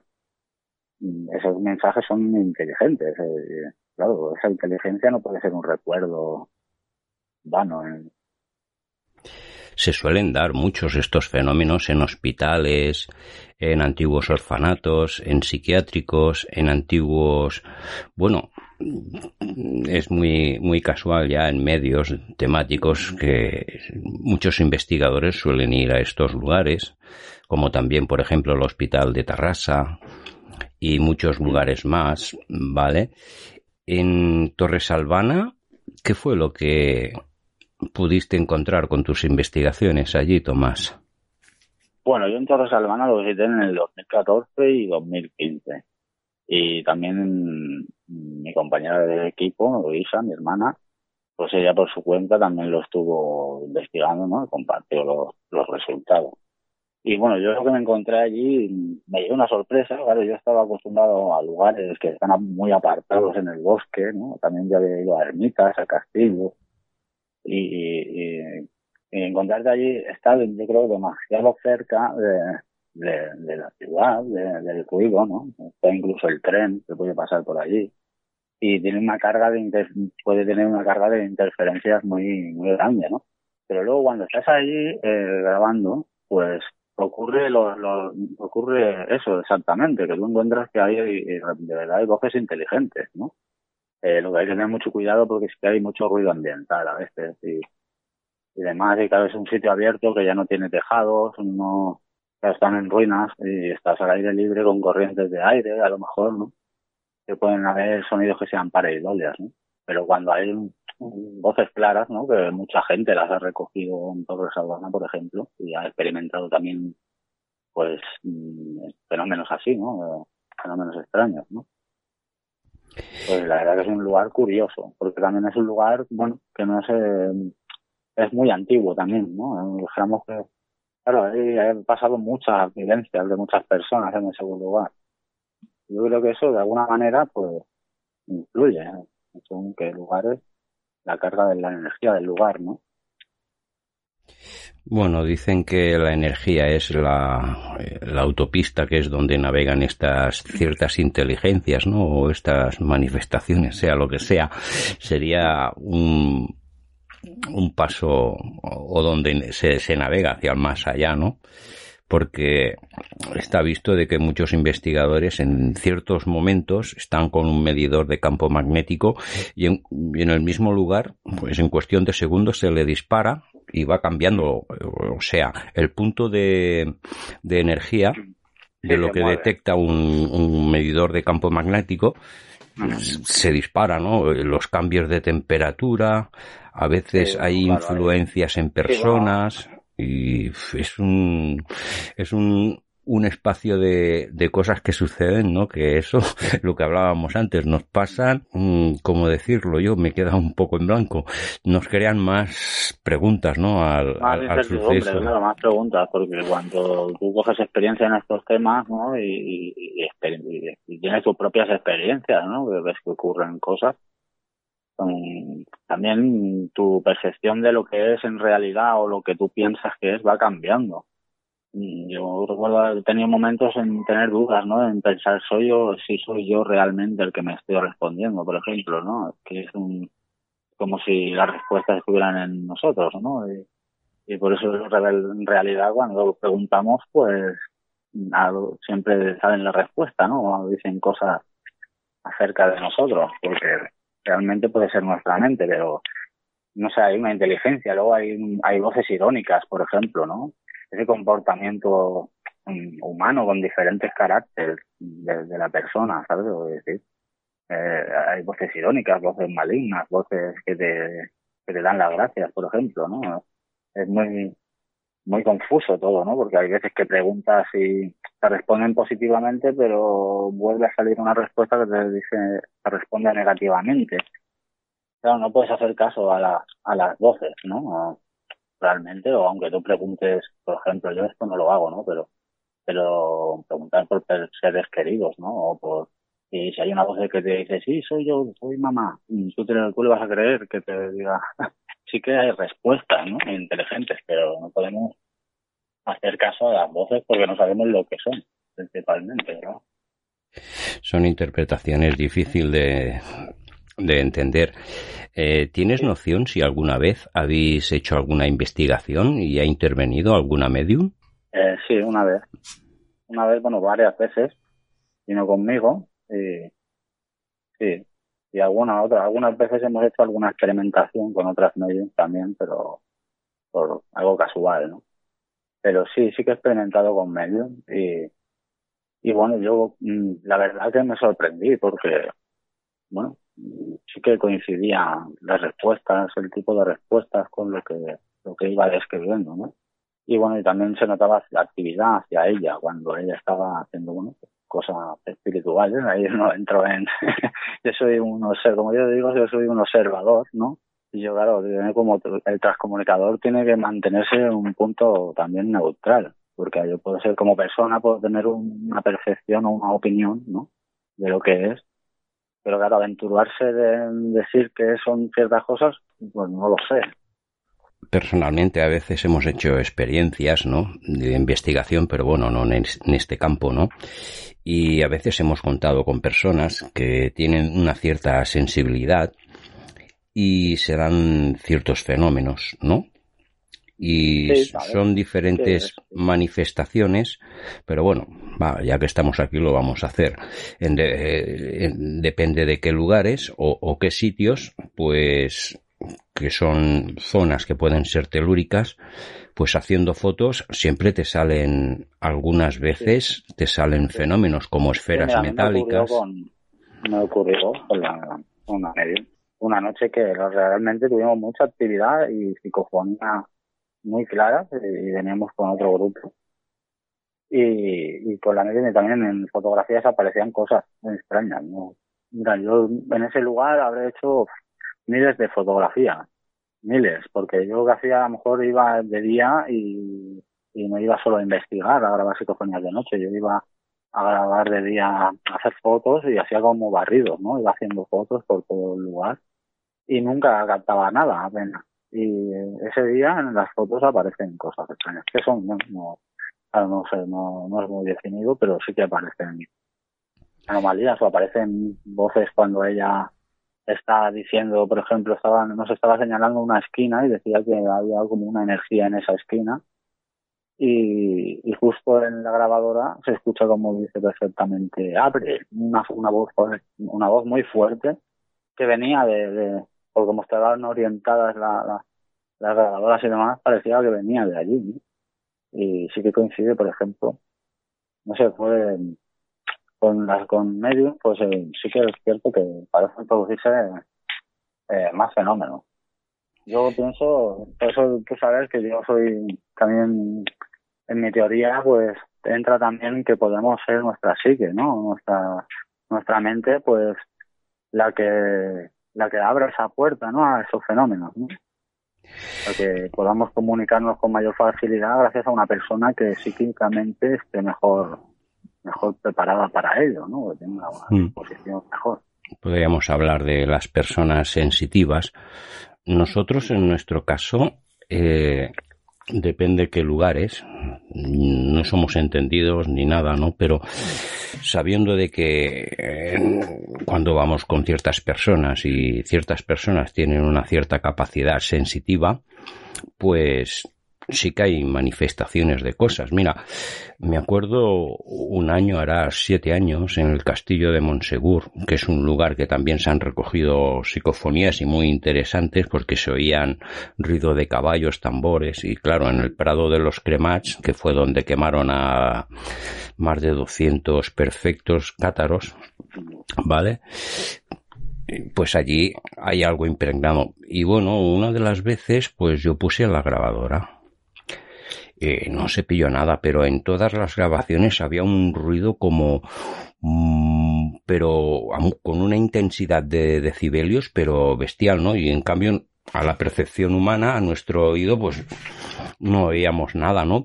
Pero ya era interesante, era interesante porque como un sonido tan fuerte y el nivel de grabación, vamos a ver, eh, cuentas el viento, ciertas cosas, ¿no? Pero es que aquel nivel de ruido estaba por encima, ¿no? Y las cinco veces que hicimos grabación, pues salió. No lo sabemos lo que es, ¿no? Pero el simple hecho de que no se percibe con el oído humano, pero se registra, Sí, luego se registra. Pues si te parece, Tomás, vamos a pasar unas cuantas psicofonías. Son de frecuencia baja. Lo que yo, pues, lo que hago es analizar el sonido, ¿no? Intentar, pues, pues hacer que se escuche mejor que ver qué es lo que dice, ¿no? Esta voz.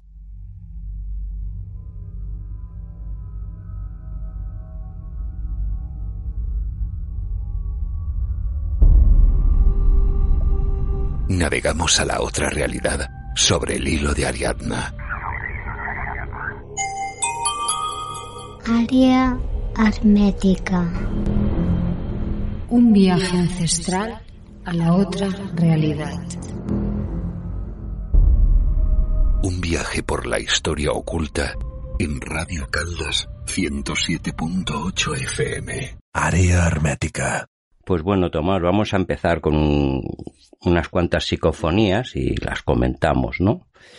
Y son trabajos de investigación de, de Tomás Ramírez y la verdad que son muy interesantes. Yo me las he escuchado detalladamente y, y bueno, para empezar, Tomás, vamos a escuchar la primera, que es en Can Busquets y después la comentamos. Psicofonía número uno.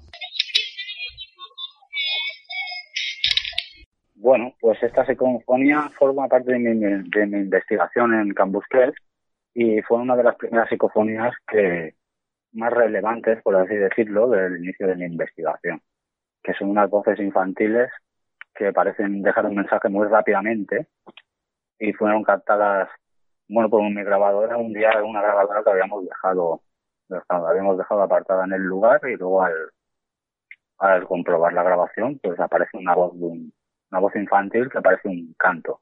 Y bueno, la titulé Niños jugando, bueno, porque parece eso, un canto infantil.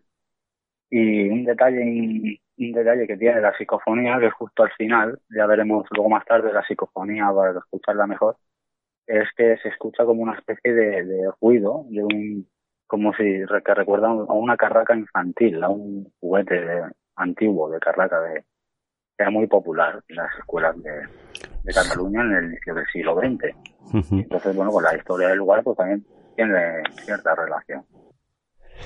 Vamos a pasar a la segunda psicofonía.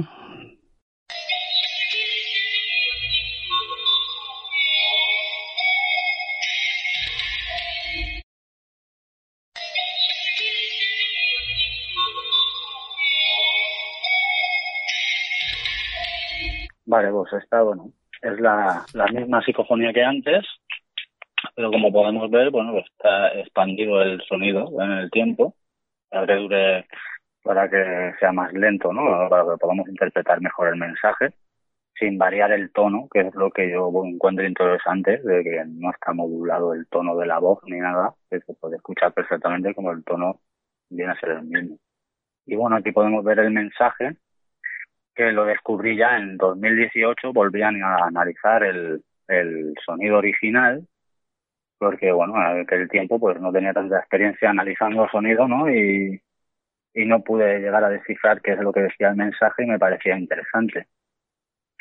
Y bueno, aquí podemos escuchar lo, lo que dice, que parece que nos diga aquí quien sabe del tiempo comprende. Es muy curioso porque en relación con lo que pasa con esta psicofonía, por ejemplo, al, al descubrir el mensaje, por ejemplo, por así decirlo, unos años después, ¿no? Y el mensaje nos deja que quien sabe del tiempo comprende, una voz infantil y muy clara, creo yo. Vamos a escuchar ahora la psicofonía número 3.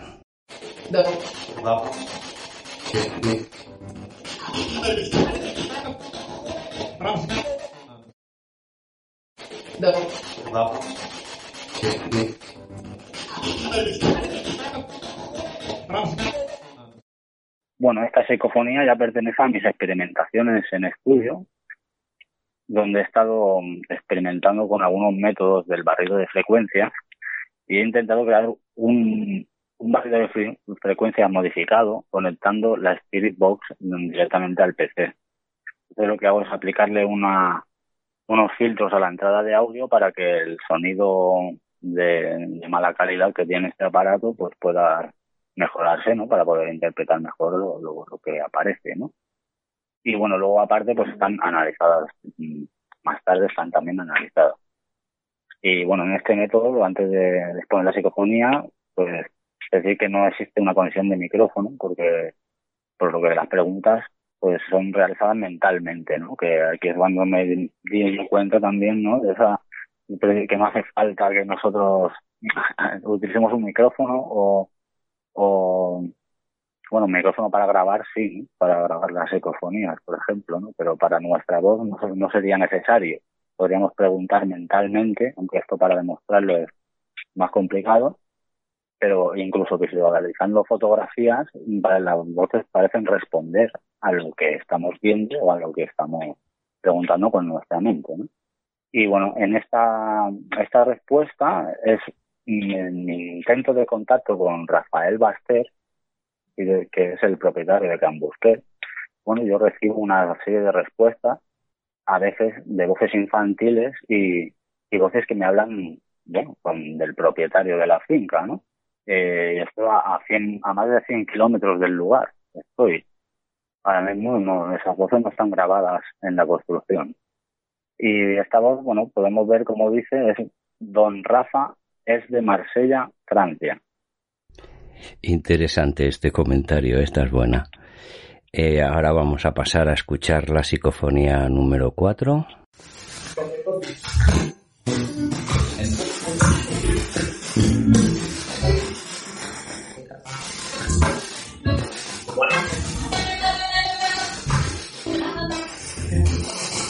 hacer 50.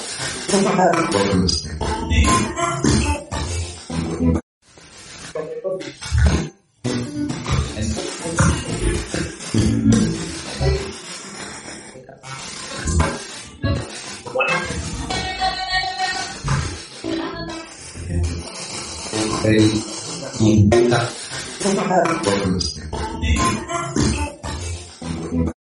Bueno, esta psicofonía también es, pertenece al, a mis experimentos con el barrido de frecuencias modificado.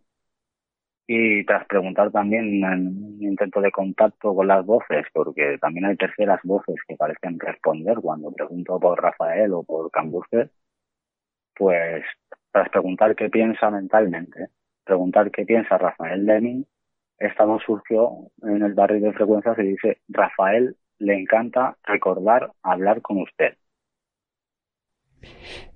pregunta y respuesta. Es interesante también. Vamos a escuchar ahora la psicofonía número 5. Pues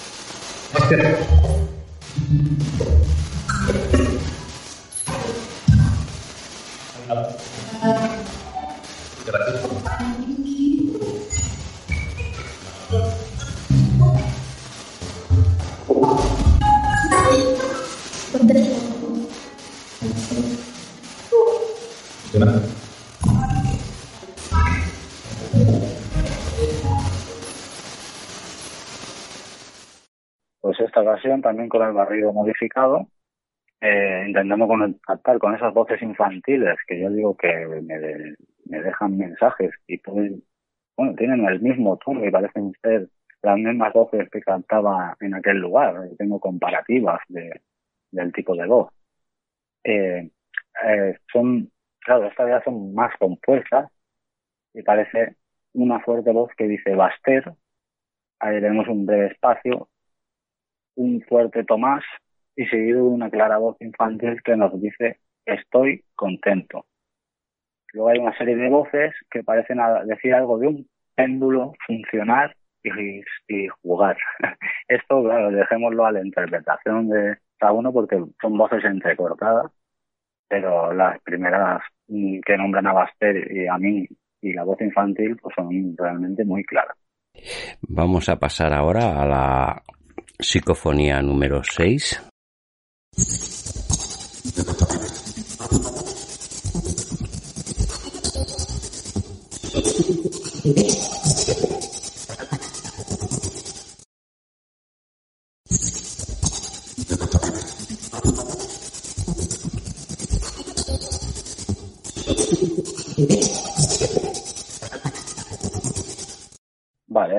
También corresponde al barrido de secuencia modificado y esta fue parte de una experimentación en la que utilizo el péndulo.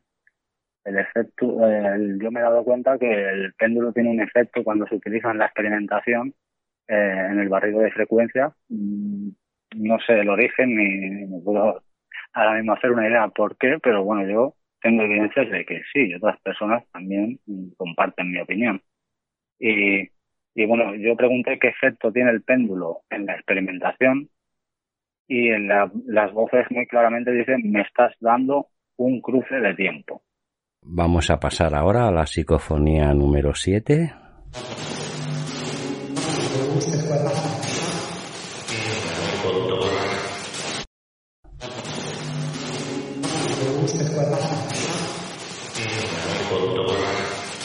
Pues esta es una psicofonía muy curiosa, que me parece muy curiosa, que aparece una voz de un- una persona mayor. Eh, como tú sabes, yo estoy escribiendo un libro, ¿no? Y, y, y hay una persona mayor que dice, ¿cómo me gusta el cuaderno? Se oye otra voz de un chico joven que dice claramente, quieren hablar con Tomás. Esta realmente es, porque el mensaje parece, mm, normalmente cuando te nombran, siempre es, un mensaje, ¿no? Es como si querían ya, quisieran llamarte tu atención con el nombre, eh, acerca de cuando dicen tu nombre, ahí suele haber un mensaje. van directo a Si ti. quieren hablar con Tomás, es muy claro. Esta es interesante. Vamos a pasar ahora a la última psicofonía, la número 8. todo esto de las podéis controlar. Todo esto de las tortadas, podéis controlar. En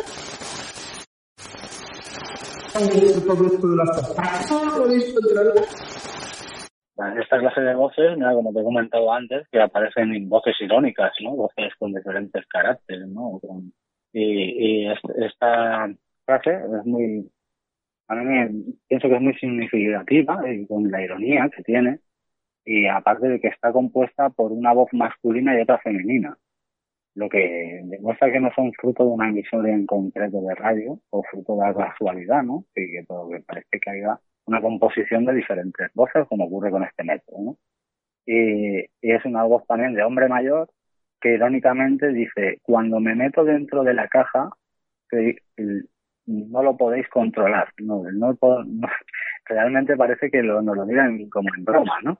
Y, y, bueno, como tú sabes, el, el método de la Spirit Box, pues se llama caja fantasma o, o- Ghost Box. o- y entonces, pues, parece muy curiosa, ¿no? Como, como a veces aparecen estas ironías, ¿no? Que, nos dicen también mensajes mm, coherentes. Y es muy interesante.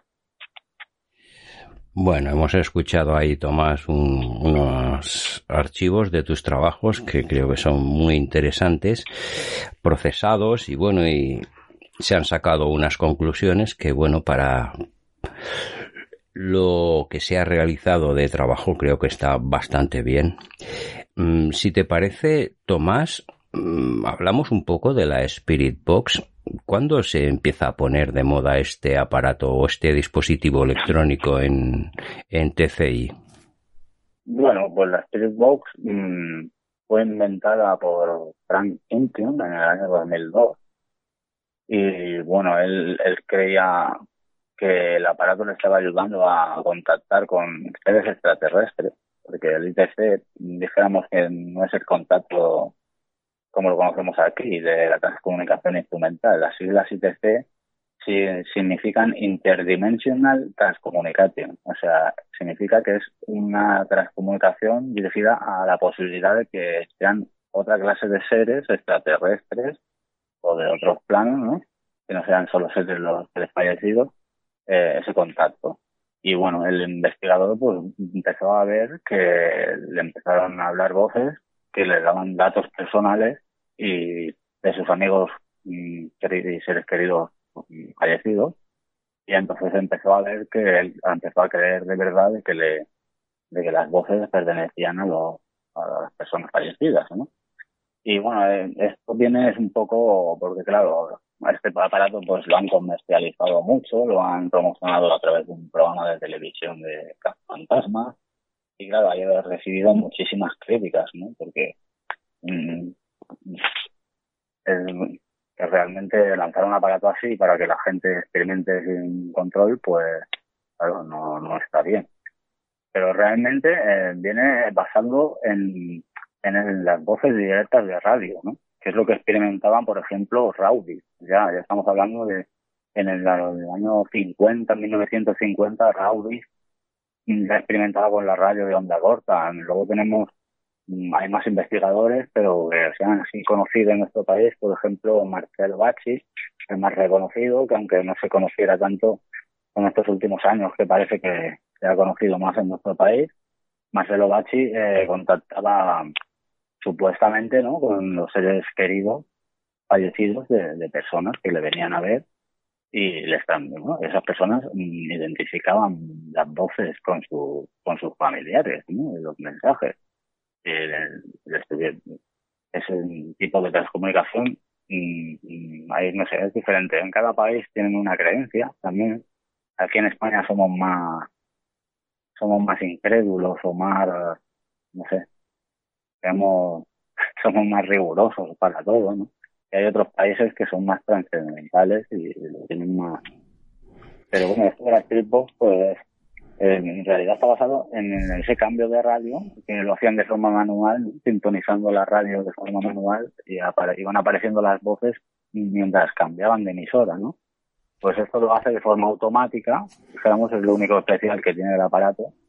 El aparato no te asegura una comunicación con el más allá, ni mucho menos. Y lo único que hace es escanear en la banda de frecuencias FM o AM eh, la- las emisoras sin pararse en ninguna. Y bueno, lo que tenemos que podemos ajustar la velocidad, que es lo que no tiene ninguna radio. ¿no?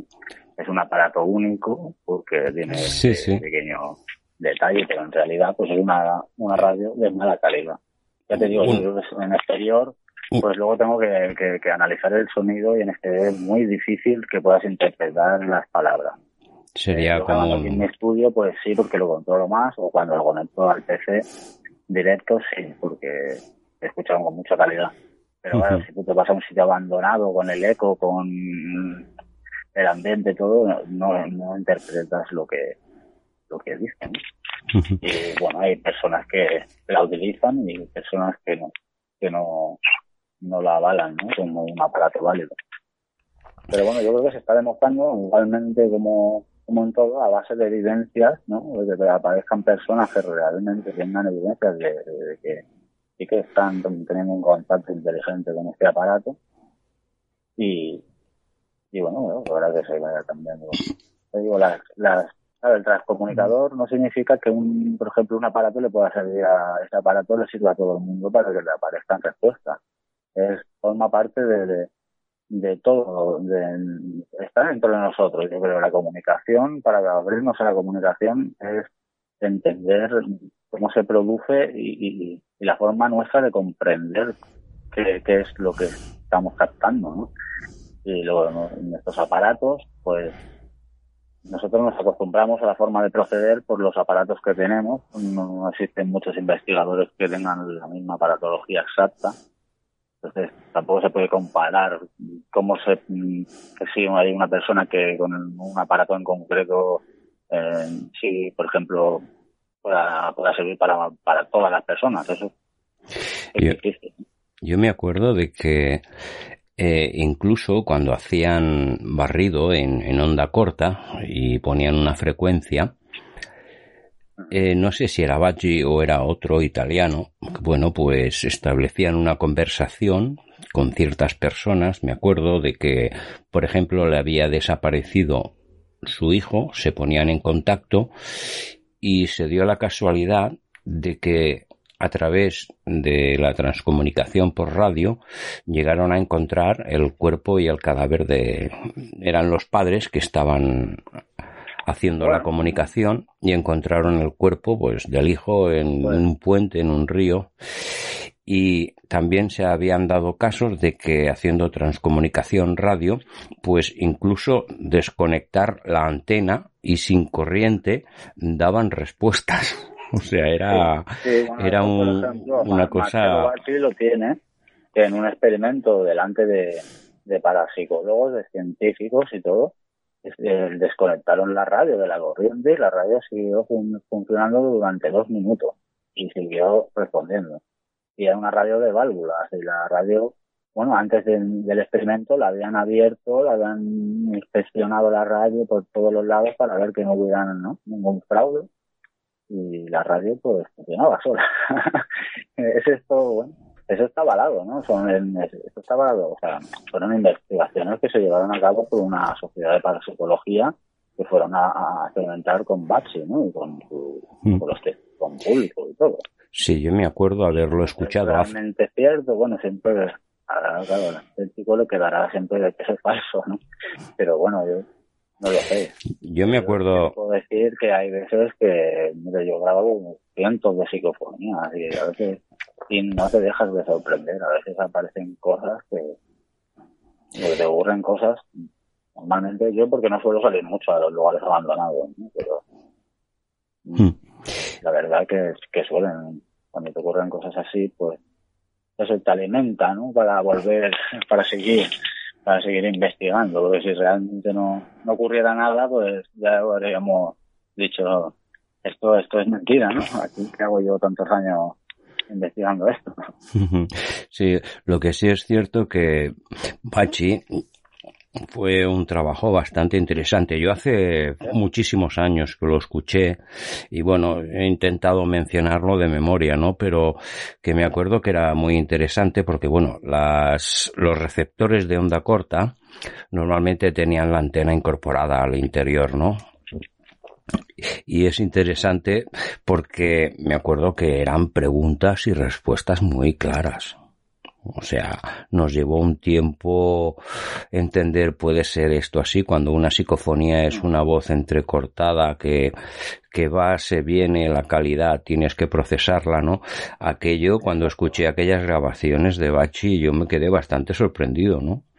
Y cuando llegan a encontrar los padres a, al hijo y, y, lo llegan a encontrar, o sea, sí, estaba ahogado debajo de un puente. De, de, que hay mm, mm, veces que incluso la Guardia Civil o, o la Policía Nacional sé, eh, han recurrido a estas cosas para encontrar una persona desaparecida o, o algo así, o los mismos familiares, ¿no? De las personas. ¿sabes? Una persona desaparecida, pues intentarías lo que sea.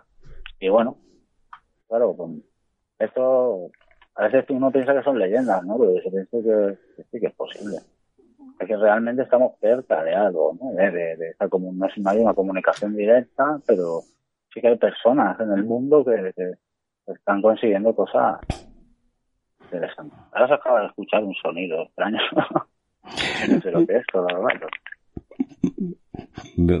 Bueno, estamos en el... No es estudio, no estamos insonorizados 100%, digamos al 50%. Claro, porque se entrecorta tu voz y sale... y, y puede que entre. Bueno, eh, es una zona que la cobertura es crítica entre un Sí, bueno, ya 50 y un que 25%. Después del último análisis que hice, depende de qué época del año es mejor o peor, no lo entiendo. no sé lo por qué es. Eh, seguimos en breves segundos, hacemos un, un descanso, Tomás, y ahora volvemos.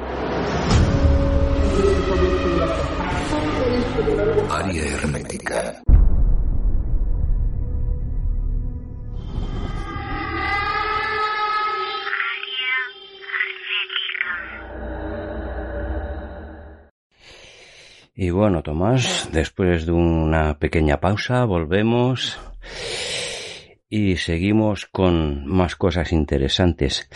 De todo el tiempo que llevas investigando, ¿ha habido algún momento de que hayas pasado miedo sobre estas cosas, Tomás?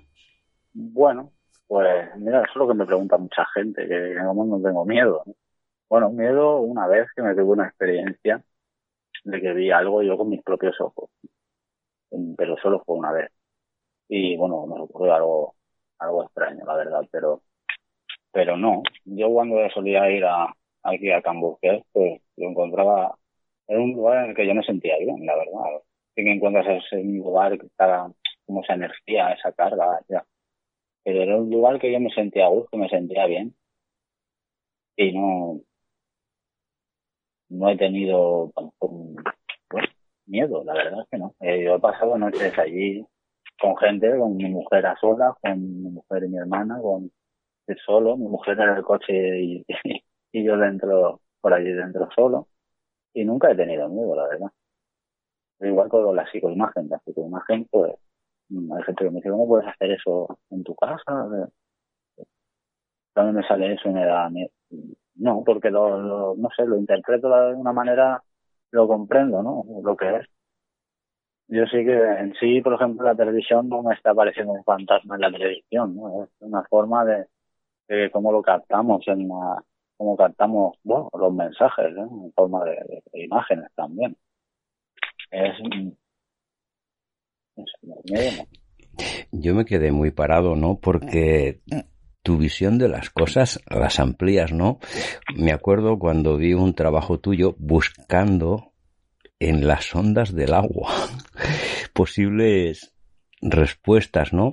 O sea, tu capacidad y, y tu mente se abre y se expande a muchísimas posibilidades. Y por eso al principio del programa digo, Tomás Ramírez, innovador, porque bueno, intenta buscar formas de, de encontrar. Encontrar la... Bueno, yo lo que siempre he sido es un experimentador y como experimentador pues hay que experimentar todos los métodos y ver qué es lo que hay, ¿no? Eh, yo esto que las ondas del agua, bueno, pues las psicoimágenes en el agua en movimiento. Bueno, yo me, me llamó la curiosidad y lo intenté hacer, ¿no? Y realmente aparecen cosas curiosas, ¿no? que van más allá de, de, de una pareidolia. Pero bueno, claro, no son el agua, pues, sería muy difícil demostrar que algo pa- aparece en el agua, ¿no? Una imagen. Son, eso ya son mancias, ¿no? O son para ciencias. ¿no? Pero bueno, a mí me, yo soy experimentador y pues, me gusta comprobar, ¿no? Cosas. Y bueno, igual que los experimentos que estoy haciendo en estudio, puedo hacer cosas diferentes y demostrar también que el barrido de secuencias funciona, lo que hay que controlarlo muy bien. A veces hay que experimentar y para poder tener respuestas en un futuro, experimentar, Claro. experimentar con cosas que te dicen no. Pero bueno, Claro, eh, a través de ese no, De algo si no lo ha, no lo ha investigado o no lo ha experimentado. Uno tiene que, que, bueno, en este caso, pues para comprender si, si realidad hay algo, por ejemplo, en más cosas hay que... Yo, por ejemplo, me sé si sabes en Sonia Rinaldi, que hace uno la transimagen, ¿no? Que también mucha gente piensa que es un fraude. Pues yo también he intentado hacer eso, o sea, pero no para exponerlo ni creerme yo ahora, pues para ver realidad cómo se comportan las imágenes, ¿no? Lo que hace. Y yo, bueno, como entiendo de fotografía, ¿no? pues intenté hacer unos experimentos que, bueno, a lo mejor hay veces que no los publico. Pero bueno, siempre intento, pues, pues ser conocedor de, de, de, de los métodos, de la historia, también me he informado de mucha historia, de, las psicoimágenes, de todo. Pues es un tema que me apasiona, ¿no? ¿hay alguna cosa que te llame la atención que no hayas probado nunca en, en el tema TFI? Bueno, que me llame la atención. Bueno, pues, pues probar, no sé. También ahora están surgiendo cosas nuevas, ¿no? Pero a mí esto de los aparatos que existen ahora, de detectores campos electromagnéticos, REMPO y demás, no, no me acaba de convencer, porque yo pienso que estamos en un mundo contaminado electrón- electrónicamente, ¿no? Hay ondas electromagnéticas por todos los sitios. Y es muy difícil, no sé, hay que tener más conocimientos de otras cosas, ¿no? Más cien- científicos, ¿no? Sí, en eso que, en eso que comentas te doy la razón porque yo me he sumergido en ciudad y bueno, pues mm, con el medidor de campo y vas midiendo y bueno, bueno, cerca de cualquier antena, de cualquier dispositivo de, trans- de estación eléctrica transformadora, pues bueno, te salen Teslas a punta pala, picos bajan, van de 30 a 60, 30, 60, 30, 60. Cuando es un lugar muy fuerte, ya te sube a 70. Pero bueno, por ejemplo, en lugares apartados, que 5, 6, 7 kilómetros de una localidad o una ciudad, pues bueno, ahí el campo magnético, por ejemplo, la semana pasada estuvimos aquí en un lugar de Caldas con mi mujer y bueno, y por ciertas formaciones de la naturaleza, mm, por intuición, digo, aquí creo que hay alguna alteración o vórtice y justamente ponerlo y te marcaba casi 125 teslas, ¿no? En radioestesia las medidas son unidades bobis, pero son a través de una escala. No hay ningún dispositivo que mida las energías telúricas en unidades bobis. Es un trabajo que hizo un francés en radioestesia y sacó esta escala, ¿no? No tiene nada que ver con los campos magnéticos, sí que los detecta, pero es otra historia que sería muy complejo de explicar aquí ahora. Pues bueno, Tomás, No, pero, pero mira, yo siendo transcomunicador me interesan también, porque pienso que pueden tener relación, ¿no? Que realmente sí, hay algo en nuestro plano físico que son energías, ¿no? Que es a través de esas energías y nosotros mismos En el programa hemos tenido a personas entendidas en radiestesia, ¿no? Como por ejemplo Miguel Girabets. Compartimos un día de experiencias con él cuando vino de Tarragona a nuestro programa. Y bueno, nos comentó, y estuvimos hablando con él, si había algún dispositivo electrónico que midiera las energías telúricas o los vórtices. Y dijo que no, es una escala a nivel de péndulo y la experiencia de la persona, pues es la que lleva un medidor de campo, te detecta que hay un campo magnético superior, que hay una energía, pero no te la define. Y nosotros más que nada estas medidas y estas experiencias pues las solemos tener en lugares como ermitas, lugares megalíticos, ciertas zonas de sí. naturaleza. sí, o sea, esas construcciones están, están en esos puntos. ¿no? No sé, antiguamente o ancestralmente, pues supongo que eran lugares sagrados. Bueno, muchas ermitas e iglesias están construidas encima de lugares megalíticos, o sea que antiguamente las energías eh, ancestralmente tenían noción. Eh, era algo sagrado, ¿no? Sí, de las eso, eso civilizaciones. demuestra que, que antes sin un aparato, sin aparatos electrónicos, eh, ¿cómo sabían eso, no? Quien, quien no crean estas cosas, ¿cómo sabían los, los constructores de las catedrales y las iglesias, por ejemplo, dónde iba colocado el altar y hasta dónde tenía que mirar? Pues está demostrado que, que lo sabían, ¿no? Con, un, con los péndulos y con, con la radiestesia. Y, y bueno, que ver con nuestra percepción, ¿no? y mucho más, o sea, hasta paleoastronomía. Nosotros en un viaje que hicimos con mi mujer a Matarraña, estuvimos en un sitio que bueno, que era megalítico, cazoletas, redondas, cuadradas, y cuando nos enteremos de que no, es un lugar paleoastronómico, resulta que era una piscina, una piscina cuadrada, se llenaba de agua y que en cierto día y cierta hora del año a través de la luz de la luna se reflejaba cierta constelación. O sea, imagínate la inteligencia que podían tener de astronomía en aquella época. Sí, sí. Hablamos de... Eso, mira, eso me, yo no soy conocedor de esos temas mucho, pero a mí me llama la atención, ¿no? ¿Cómo podían comprender esas cosas? Hay una inteligencia que salía por encima de, de lo habitual hoy que creo que se perdió. Había un, había un conocimiento que creo se perdió. Bueno, Tomás, estamos llegando ya al final. Quiero darte las gracias por aportar tus experiencias, tus conocimientos, tus explicaciones aquí en nuestro programa Área Hermética, en la edición número 91 y bueno, hoy último programa de la temporada, ya hasta septiembre. Y más adelante, pues, a ver si montamos otra entrevista, porque la verdad que ha sido muy interesante, tanto las pruebas de tus trabajos, que, bueno, creo que han sido bien expuestas y bien explicadas, ¿no? Sobre tu trabajo de campo. Pues gracias, yo estoy agradecido, la verdad, desde el interés que habéis tenido en mí desde hace tiempo, ¿no? Ya sabes que por unas cosas u otras al final, bueno, hemos estado un tiempo, pero bueno, pues también hemos tenido una conexión. Y bueno, yo encantado de que, de que queráis que participe con vosotros. Yo ya sabes que no soy una persona muy dada a, a la radio y a, al expresarme en público, no, no es lo mío, pero bueno, yo encantado de estar, la verdad. Ah, Para nosotros era muy interesante tocar el tema de transcomunicación instrumental y bueno, creo que Bueno, muy con bien. más- con más tiempo, pues podemos tratar diferentes temas, o sea, no tan general, podríamos hacer algo más focalizado y así podemos hablar mejor de... Sí, de cara a la nueva temporada, hay, si surgen ideas, pues las podemos plasmar y montamos un programa. Tomás Ramírez, investigador TCI, innovador en técnicas de investigación, con el otro lado, con el más allá.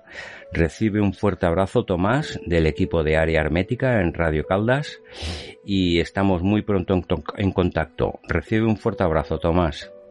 Igualmente para nosotros, para vosotros y para todos los oyentes.